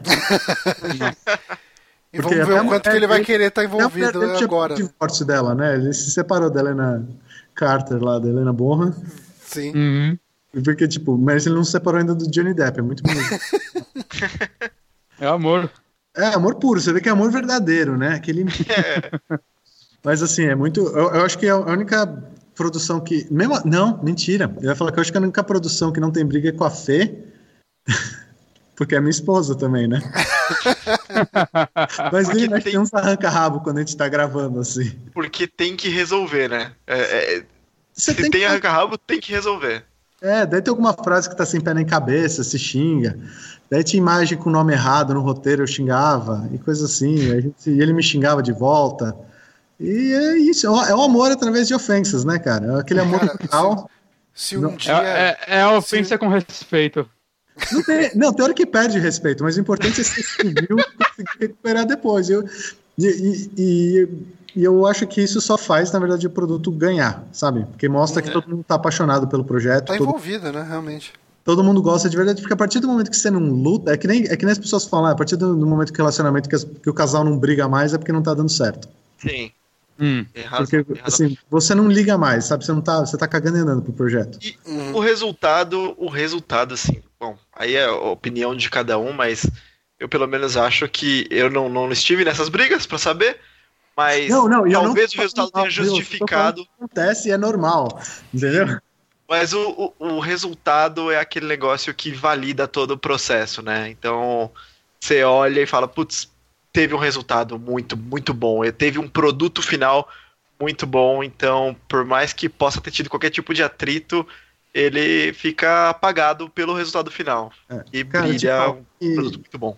Te falar que para mim a frase mais real do mundo é aquela do, do, do George Lucas, que ele fala que filmes não são acabados, são abandonados. Mas no, você, no final das contas, qual que é o... trabalhando, né? Ah, cara, é, é, tenso. Se não tivesse uma data de lançamento, a gente ah, tem tá. até outro corte dele. Tem um outro corte quase finalizado. Que é bem diferente, é mais longo, é, é um pouquinho mais, tipo, uns 15, 20 minutos a mais. Mas, assim, é totalmente diferente, as entrevistas são diferentes, a montagem é diferente. Mas a vida é feita de escolhas, né? E eu acho que é, é a gente abandona. porque senão, porque agora tem que ir para o próximo projeto, tem que, quem sabe, fazer a história do, do a guerra dos consoles no Brasil, é o meu, meu atual sonho, entendeu? Uhum. Fazer a versão brasileira da guerra dos consoles. É, Sega versus Nintendo, que eu acho que é um momento muito rico. Cara, isso rende é. uma puta de uma história, cara. Aqui é, no então, Brasil. que ninguém nunca E dá pra, e dá pra seguir fosa... consoles no, no, nos Estados Unidos, Sim. né? Kalinski, Howard Lincoln e tal. Ninguém fala da versão brasileira, cara. E aqui você pode estender para além dos anos 90, né? Só pegar, tipo, Fórum Wall e pegar todas as discussões que já teve lá por causa disso. Até além de Nintendo e Sony. Você tem cinco documentários aí. Le, le, pode pegar o SegaNet versus NES Archive, né? que, que a guerra na internet me levou a parada que no colégio ainda era controlada, a gente vê isso hoje. É. Não, mas assim, é muito louco, cara. Você pode pegar todos os vídeos do Celso Affini, né? Do Defenestrando. A Discordia Gamer dele. Cara, Mas, assim, é, você falou a respeito da, dessa questão de, do documentário ser abandonado, né? O filme é abandonado. Uh, qual que você olhando hoje essa versão que está pública, que as pessoas estão assistindo, e acredito que muita gente está uh, elogiando, qual que a sua opinião de diretor sobre esse corte final que foi divulgado, que foi publicado? Cara, o... tem que falar minha resposta real ou reresposta de imprensa? Eu gostaria da sua resposta real, porque assim, eu, eu sou. Eu tiro, assim, eu não sou diretor de nada e tal, tudo, mas eu faço os meus videozinhos que eu gasto assim, vai. É, eu tava até comentando meu, processo de produção de vídeo que eu levo tipo umas 4 horas fazendo roteiro, umas 3 horas gravando, regravando até ficar num tom que eu acho ok. Gasto ali umas 6 horas editando, publico e falo, nossa, ficou uma bosta, cara. Eu podia ter cortado isso, podia ter mudado isso, essa parte não ficou legal. E eu, cara, e daí beleza, não, no próximo eu faço direito. Cara, eu, eu sofro a mesma coisa. Todos os nossos vídeos eu passo muito tempo. Eu sempre penso, nossa, eu queria ter mais tempo para refazer uma captura, eu queria ter mais tempo para fazer isso, eu queria ter mais tempo para fazer aquilo. Uhum. E com o documentário é semelhante, assim. Eu, eu fico pensando, oh, eu queria ter mais tempo para entrevistar mais gente, eu queria ter mais tempo para é, ter mexido em tal coisa, eu queria ter tido mais tempo na, nas entrevistas no Rio, eu queria ter tido mais condições de fazer as outras entrevistas também para manter a mesma pigmentação de câmera e a mesma profundidade de bits. Eu sou doente, cara. Eu sou. É. é, e em documentário é ainda mais complicado do que num, num vídeo assim, porque né, no final você tem horas e horas de conteúdo que. É, Cara, eu, eu, é, não, não, é simplesmente você sentar na frente da câmera e regravar uma cena, né? Ou algo do pra, tipo. Pra, pra mim é tudo. É, é, é tudo. É, a dor é a mesma. Um vídeo pequenininho quando a gente faz lá. É. Um especialzinho. Especial, que gente, o último especial que a gente fez foi do Super NES CD. Uhum. O especial do Super NES CD me dói tanto quanto porque é tudo filho, né? É tudo filho, não. Ah, é sim. Tudo, é tudo. Mas assim. Ah, é... Você, já viu a entrevista do Mark Hamill falando que ele não reassiste Star Wars? Não, não cheguei hum, Não, não cheguei a ver. Star Wars. A gente consegue reassistir? É, ele não consegue se reassistir. Ah. Eu, tenho um, eu tenho um sentimento parecido com o documentário. Hum. Eu, eu, mas é porque eu sou muito. Mas eu tenho quase isso com quase tudo que eu faço. Eu, pode ser um problema de psicológico mesmo, pode ser. é, é porque você, você, ao invés de, de ver o que é, você fica vendo o potencial do que poderia ser. É, e, é. e, e eu tenho um problema porque eu dou aula, né? Então você hum. critica profissionalmente. Isso sem falar em reviews, essas coisas, né? Sim. Eu, minha vida é criticar e falar o que podia ser melhor. Eu vejo todos os meus alunos e eu sempre tenho que falar alguma coisa que podia ser melhor. Hum. Não importa se o vídeo que o moleque fez é impecável, ganhou prêmio, isso e aquilo. Eu tenho que sempre dizer o que poderia ser melhor. Cara. Então você entra numa, numa, numa vibe que é meio autodestrutiva. E, e eu, com o documentário eu tenho meio que essa sensação, assim, eu gostaria de ter mais tempo, mas eu sei que não existe tempo bastante no mundo para fazer tudo que eu queria. Sempre vai ter evolução. É, então, é. assim, é, eu, eu, eu, eu não consegui assistir o, o, o, corte final num take só. Corte final que sofreu. Caraca. Vários, como eu já falei. Eu não consegui assistir. Eu, eu assisti trechos. É, ele foi finalizado no fim pelo Lucas, né? Fez um trabalho bem legal. É, mas eu não consigo. Dói muito. Caraca, velho. Mas, é, assim, eu fiquei bastante interessado quando você comentou sobre o documentário que você está trabalhando agora sobre uh, essa situação, essas pessoas trans e o que elas passam e tudo. E vai ser um. um não, não, esse, esse, já, esse, já, foi lançado. Foi, já foi um, lançado? Ganhou uns dois ou três prêmios aí. Caramba! Eu, é. E assim, eu acho ele onde? Qual, tá no, no... qual o nome dele? Vozeria, tá no YouTube. Tá no próprio canal de vocês mesmo? Da, não, não, tá no, 04, tá, no não? Canal, tá no canal da minha amiga que ela tava fazendo um mestrado sobre isso e eu fiz para apoiar o mestrado dela. Ah. Hum, é bem legal. Ele é um curtinho, acho que ele tem 20 minutos. Uhum. Ele não é, não é, não é longa metragem, não é nada. Eu fiquei curioso para ver. Eu, eu mas, vi recentemente. Mas ele, também, ele é outro, que eu, eu assisto e fico, puta, essa câmera eu tinha que ter feito tal coisa. Ah, nossa, aqui eu seria melhor se eu tivesse feito isso. Ah, aquilo. Não dá, cara. É, é, é, muito, é muito, é muito ruim, cara. É difícil explicar, fica parecendo que eu tô chorando só. Cara, não, é, dá, pra dá, entender, dá pra entender. Dá pra entender totalmente, cara. É, então, assim, é, e, e eu, eu sempre faço, eu faço documentário de guerrilha, que eu gosto de dizer. Uhum. Eu faço hum. tudo. Eu faço luz, câmera, som, tudo sozinho, sempre. Hum. Então, até porque no documentário eu prefiro que a pessoa fique confortável. E quanto mais gente você tem, menos ela fica. Ah, eu, sim. Eu prefiro ah, sim. que ele vire mais um bate-papo. Eu acho que várias vezes conseguiu transparecer no 83. Uhum. É, e eu acho que muitas vezes a gente ganhou com isso. A entrevista com o Sérgio Vares, por exemplo, é um belo exemplo disso. Eu acho que ela ganhou muito nesse, nesse clima mais bate-papo. É, mas cara, é, é, é, estressante, né? Você tem que tomar conta de tudo ao mesmo tempo, tem que checar se o nível de som tá bom, se o número, se, se a exposição tá boa, se, se tá tudo. É, é, é, tenso.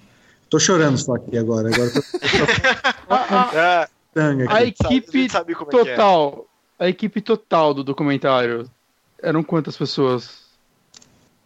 Puta que pariu. Nossa pergunta que Era... você faz, velho.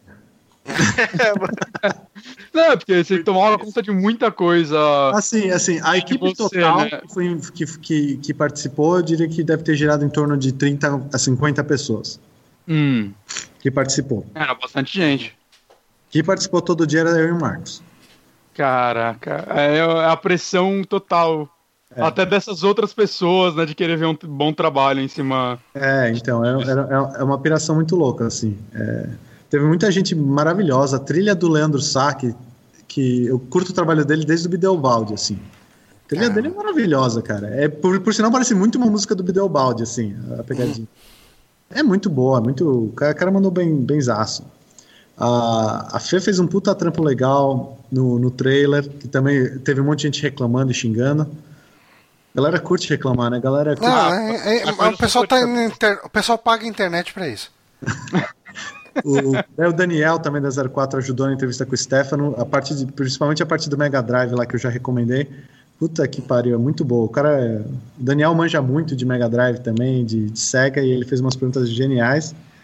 É, obviamente, o Marcos, né? Daí teve o, o Roosevelt, que, e no próximo episódio, né? Que, que também é um cara que ajudou demais, fez muita coisa, foi muito gente boa. É, o Saulo, tratou boa parte das imagens, 90% ou mais das imagens. Eu não, eu não vou conseguir citar todo mundo. Né? Ah, não. Teve a artelaria, teve é, o, o, forte do capô, teve. Mano, todo mundo, assim. Os nomes estão nos créditos por causa disso. o, o William Sassano, que foi o cara que me acompanhou nas entrevistas lá da, da Dynacon, porque ele era o único na faculdade que. Ele, ele era do grupo de TCC e ele tinha carro, então a gente conseguia chegar onde ficava escutando da Dana. e, não, ele, é, ele é um cara maravilhoso. Hoje ele está trabalhando ainda, fazendo um monte de canal do YouTube, ele faz um monte de coisa. E ele está no canal 1, 2, para quem curte fumar um zito. Ok. okay.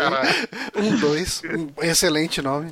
É. É, então, lembra o vídeo de eu quero ir pra praia vender minhas miçangas? Daquela Isso menina. Cara, ah, tá, pegou tá, tá. bastante na época. Então, é dele. É dele esse vídeo. Caraca! É sensacional. Enfim, é, é, é, obviamente a gente trabalhou com muita gente talentosa, assim, não tem... Uhum. É o famoso clichê do não tem eu em time, né? E é bem isso. Sorte, eu e o Marcos, a gente está cercado de gente maravilhosa e gente muito talentosa que ajudou muito, assim, senão a gente não... Nada teria acontecido, assim, e também não teria acontecido com, sem a ajuda de, de vocês e todo mundo, né? Ah, cara, eu, eu tenho recomendado para todo mundo que gosta de, de história dos games, que gosta de games de maneira geral, porque eu acho que é um material histórico valiosíssimo, é, um, é uma época. Eu já recomendava o livro, né, antes do documentário sair, e, e eu acho que o documentário ele, ele eleva o livro a um, a um novo patamar, assim, eu acho que ele ele é muito mais completo enfim, é um produto incrível, assim, eu acho que ele não deixa em nada a desejar para documentários desse tipo, mais históricos que eu vi, e, e assim, eu vi cara, esse é, Age of Gaming, é, enfim, todos esses documentários que abordam eras de videogame e, e, tentam trazer isso, condensar isso. Eu sempre eu sinto que o documentário está correndo para tentar explicar pra gente que não não tá nem aí para aquilo e de repente é, dá um dump down nisso tudo e fica meio ok, tipo, tudo isso que esses caras estão falando eu já sabia. E, e, o 1983 ele traz um monte de história que a gente nem imaginava e, e ao mesmo tempo são histórias envolventes e tem tantas histórias de sucesso quanto algumas histórias de fracasso e umas coisas que são personagens que viveram durante uma época muito peculiar, uma reserva de mercado, uma ditadura, muita coisa acontecendo ao mesmo tempo, e um monte de pioneiro criando uma indústria. Eu acho que esse documentário tem um valor incrível. Uh, eu, eu acho que ele seria eu acho que a barreira do idioma português é muito frustrante, porque é um tipo de documentário que eu queria muito que o mundo inteiro visse, sabe? Porque uhum. é, é, uma história tão peculiar, é uma coisa tão única que eu gostaria muito de ver reações de, de gringos em, em relação a essa indústria uhum. brasileira e como ela funciona, de... como ela funcionou, né? Sim, uma coisa fora... Até... Desculpa, desculpa. Não, vai falar aí. Não, eu vou falar que uma coisa que chateia muito é porque a gente sabe que gringo também não curte ler legenda, né? Não. Exato. Então, legendar e a gente sabe que os gringos nem vão assistir, porque duas horas e meia lendo legenda os caras não vão querer. Mas a gente tem a vontade de legendar para português, corrigir a legenda em português e fazer a legenda para inglês, quem sabe? É, uma boa. Americano pode ficar boa parte deles com frescura, mas o pessoal na Europa acho que já está mais acostumado com isso e tudo mais, pode ser que ele se espalhe um pouco mais a mensagem. É, pode ser. O duro que é ideia, de novo, mais trabalho e mais falta de dinheiro. É, esse é o problema. É, e muito Mas amor. Eu, eu queria agradecer, então, muito aqui o Arthur. É, essas uma hora e quarenta aqui. Cacete, eu falei muito, velho. Desculpa, mano. Não, a gente Não. foi puxando, puxando, puxando. Perdoa, mas eu... perdoa nós, cara. Galera que, que sobreviveu aí. Galera. tá vazando, o... galera falou, não, tem que ir lá, sei lá, fazer pudim para comer amanhã. Mas a gente sempre publica aqui depois uma versão em áudio no nosso SoundCloud e, e o pessoal geralmente costuma ouvir mais essa versão editada. Mas hum. eu queria agradecer muito a, a, sua presença aqui, porque eu, eu de fato gostei demais do trabalho de vocês uhum. e eu tenho recomendado para todo mundo, eu tenho falado do documentário desde que surgiu o Kikante, eu falei, pô, galera, tipo, quem tiver interesse, tenta apoiar, é um projeto aí único, uma coisa que é, a gente não tem muito, assim, dois anos atrás foi quando rolou o, o Kikante, uh, não tinha nada Nesse intervalo surgiu o paralelo, surgiu algumas coisinhas aqui e ali, mas eu acho que nenhum é tão completo quanto o trabalho que vocês fizeram. É, abordagem, são abordagens diferentes, né? São diferentes. Um complementa o outro. Uhum, não, mas com certeza. Tipo, lá eles, tipo, no Paralelos, por exemplo, eles pegam lá pra falar os, os caras da Taito lá sobre os pinball, que é outra história completamente diferente. É, outra, é, é, é muita coisa legal, assim, que tá surgindo para preservar essa história que se perde porque é, é, eu não lembro onde que eu vi isso, mas em, eu acho que foi até no Paralelos que o colecionador brasileiro ele tem muito orgulho de mostrar aquela versão, aquela versão rara do Earthbound que você falou e às vezes ele esquece que aquele cartucho de Mônica no Castelo do Dragão ele tem muito mais história, tipo, é uma história muito mais peculiar do que uma coisa que está fora do Brasil. Né? E quando você vai pensar no valor raridade, Mônica no Castelo do Dragão é muito mais raro que Earthbound, né? Sim. Totalmente, totalmente. Vinculado provavelmente a um único país esse, esse jogo, Exatamente. então. Isso é... E tem um monte de coisa nesse nível, nesse estilo, né? Então isso aqui é muito louco, assim. Ah. É, eu fico, uma das coisas que me deixou mais triste na mudança para cá foi que eu tive que vender parte da minha coleção. Eu tinha a coleção completa de cartuchos CCE do Turbo Game Top Game, cara. cara. Adorava aquelas, aquelas artes feias pra cacete. Um, aquele mega preto fosco. na mão, dando tirinho, assim, com, com o coletinho, velho. Nada a ver. Adorava isso, mas. Eu lembro não... daqueles cartuchos de Atari da CCE, que eram uns cartuchos branco com, com um desenho de uma nave. Com era bizarro. Cara. Cara, era muito bizarro aqui. O meu, meu Mario, Super Mario. Era Super Mario? Não, era Mario Super Bros. Irmãos, não, não era? Super, não, é Super Irmãos foi como a, a Gradiente trouxe pro Phantom System. Pro Phantom, é. O, ele, ele vinha como Mario Bros mesmo, assim, era o nome mesmo do jogo ali tal, cara, mas era, era incrível, cara. Mas, porra, cara, brigadão por ter topado aqui gravar eu, com a gente. Eu que agradeço, desculpa, é, na verdade eu, eu vacilei aqui com os caras, pra quem não sabe, eu, eu, também gosto de me expor, né? Então, era pra ter rolado semana passada, mas... É, ah, relaxa. Tem greve no Canadá, viu, galera? Tem greve no Canadá também. Pois é. Tava em greve aqui a faculdade e daí eu fui escalado porque eu tava arranjando um outro trampo para conseguir fechar a conta no mês. Daí eu fui chamado de última hora e não tinha como dizer não, porque eu não sabia quando a greve ia acabar. Então, acabou melando, mas felizmente agora a gente acabou, estamos aqui na sala de aula mesmo, mas Bateu galera. Certo, foi ótimo, foi ótimo, foi ótimo. E eu fico agradecimento, só, eu só deixo um pedido aí, uma, mendi, uma mendicância aí, para quem. Claro. Para quem curtiu o documentário, se inscreve lá no canal também. A gente tem uns gameplay groselha também, mas tem muita coisa para quem curte história dos games, para quem curte tudo, assim, tanto coisa moderna quanto é, coisa mais, principalmente coisa mais antiga. A gente tem um foco muito grande de coisa mais antiga. E recomendo muito. Dá uma olhada na playlist de especiais, lá tem um monte de coisa legal. Tem. E, e para quem está ouvindo a versão arquivada desse podcast, no post vão ter links uh, para o canal do Arthur, para é, vai ter link também para alguns dos especiais que ele comentou e também no próprio YouTube. A gente coloca aqui linkando, depois vocês podem ir procurar um pouquinho mais sobre o trabalho dele. É isso aí, valeu. Muito obrigado. E... Bom, valeu, valeu então a galera valeu. que está acompanhando até, até agora essa transmissão. A gente vai ficar então por aqui e até semana que vem. Então, falou. Falou, tchau, tchau.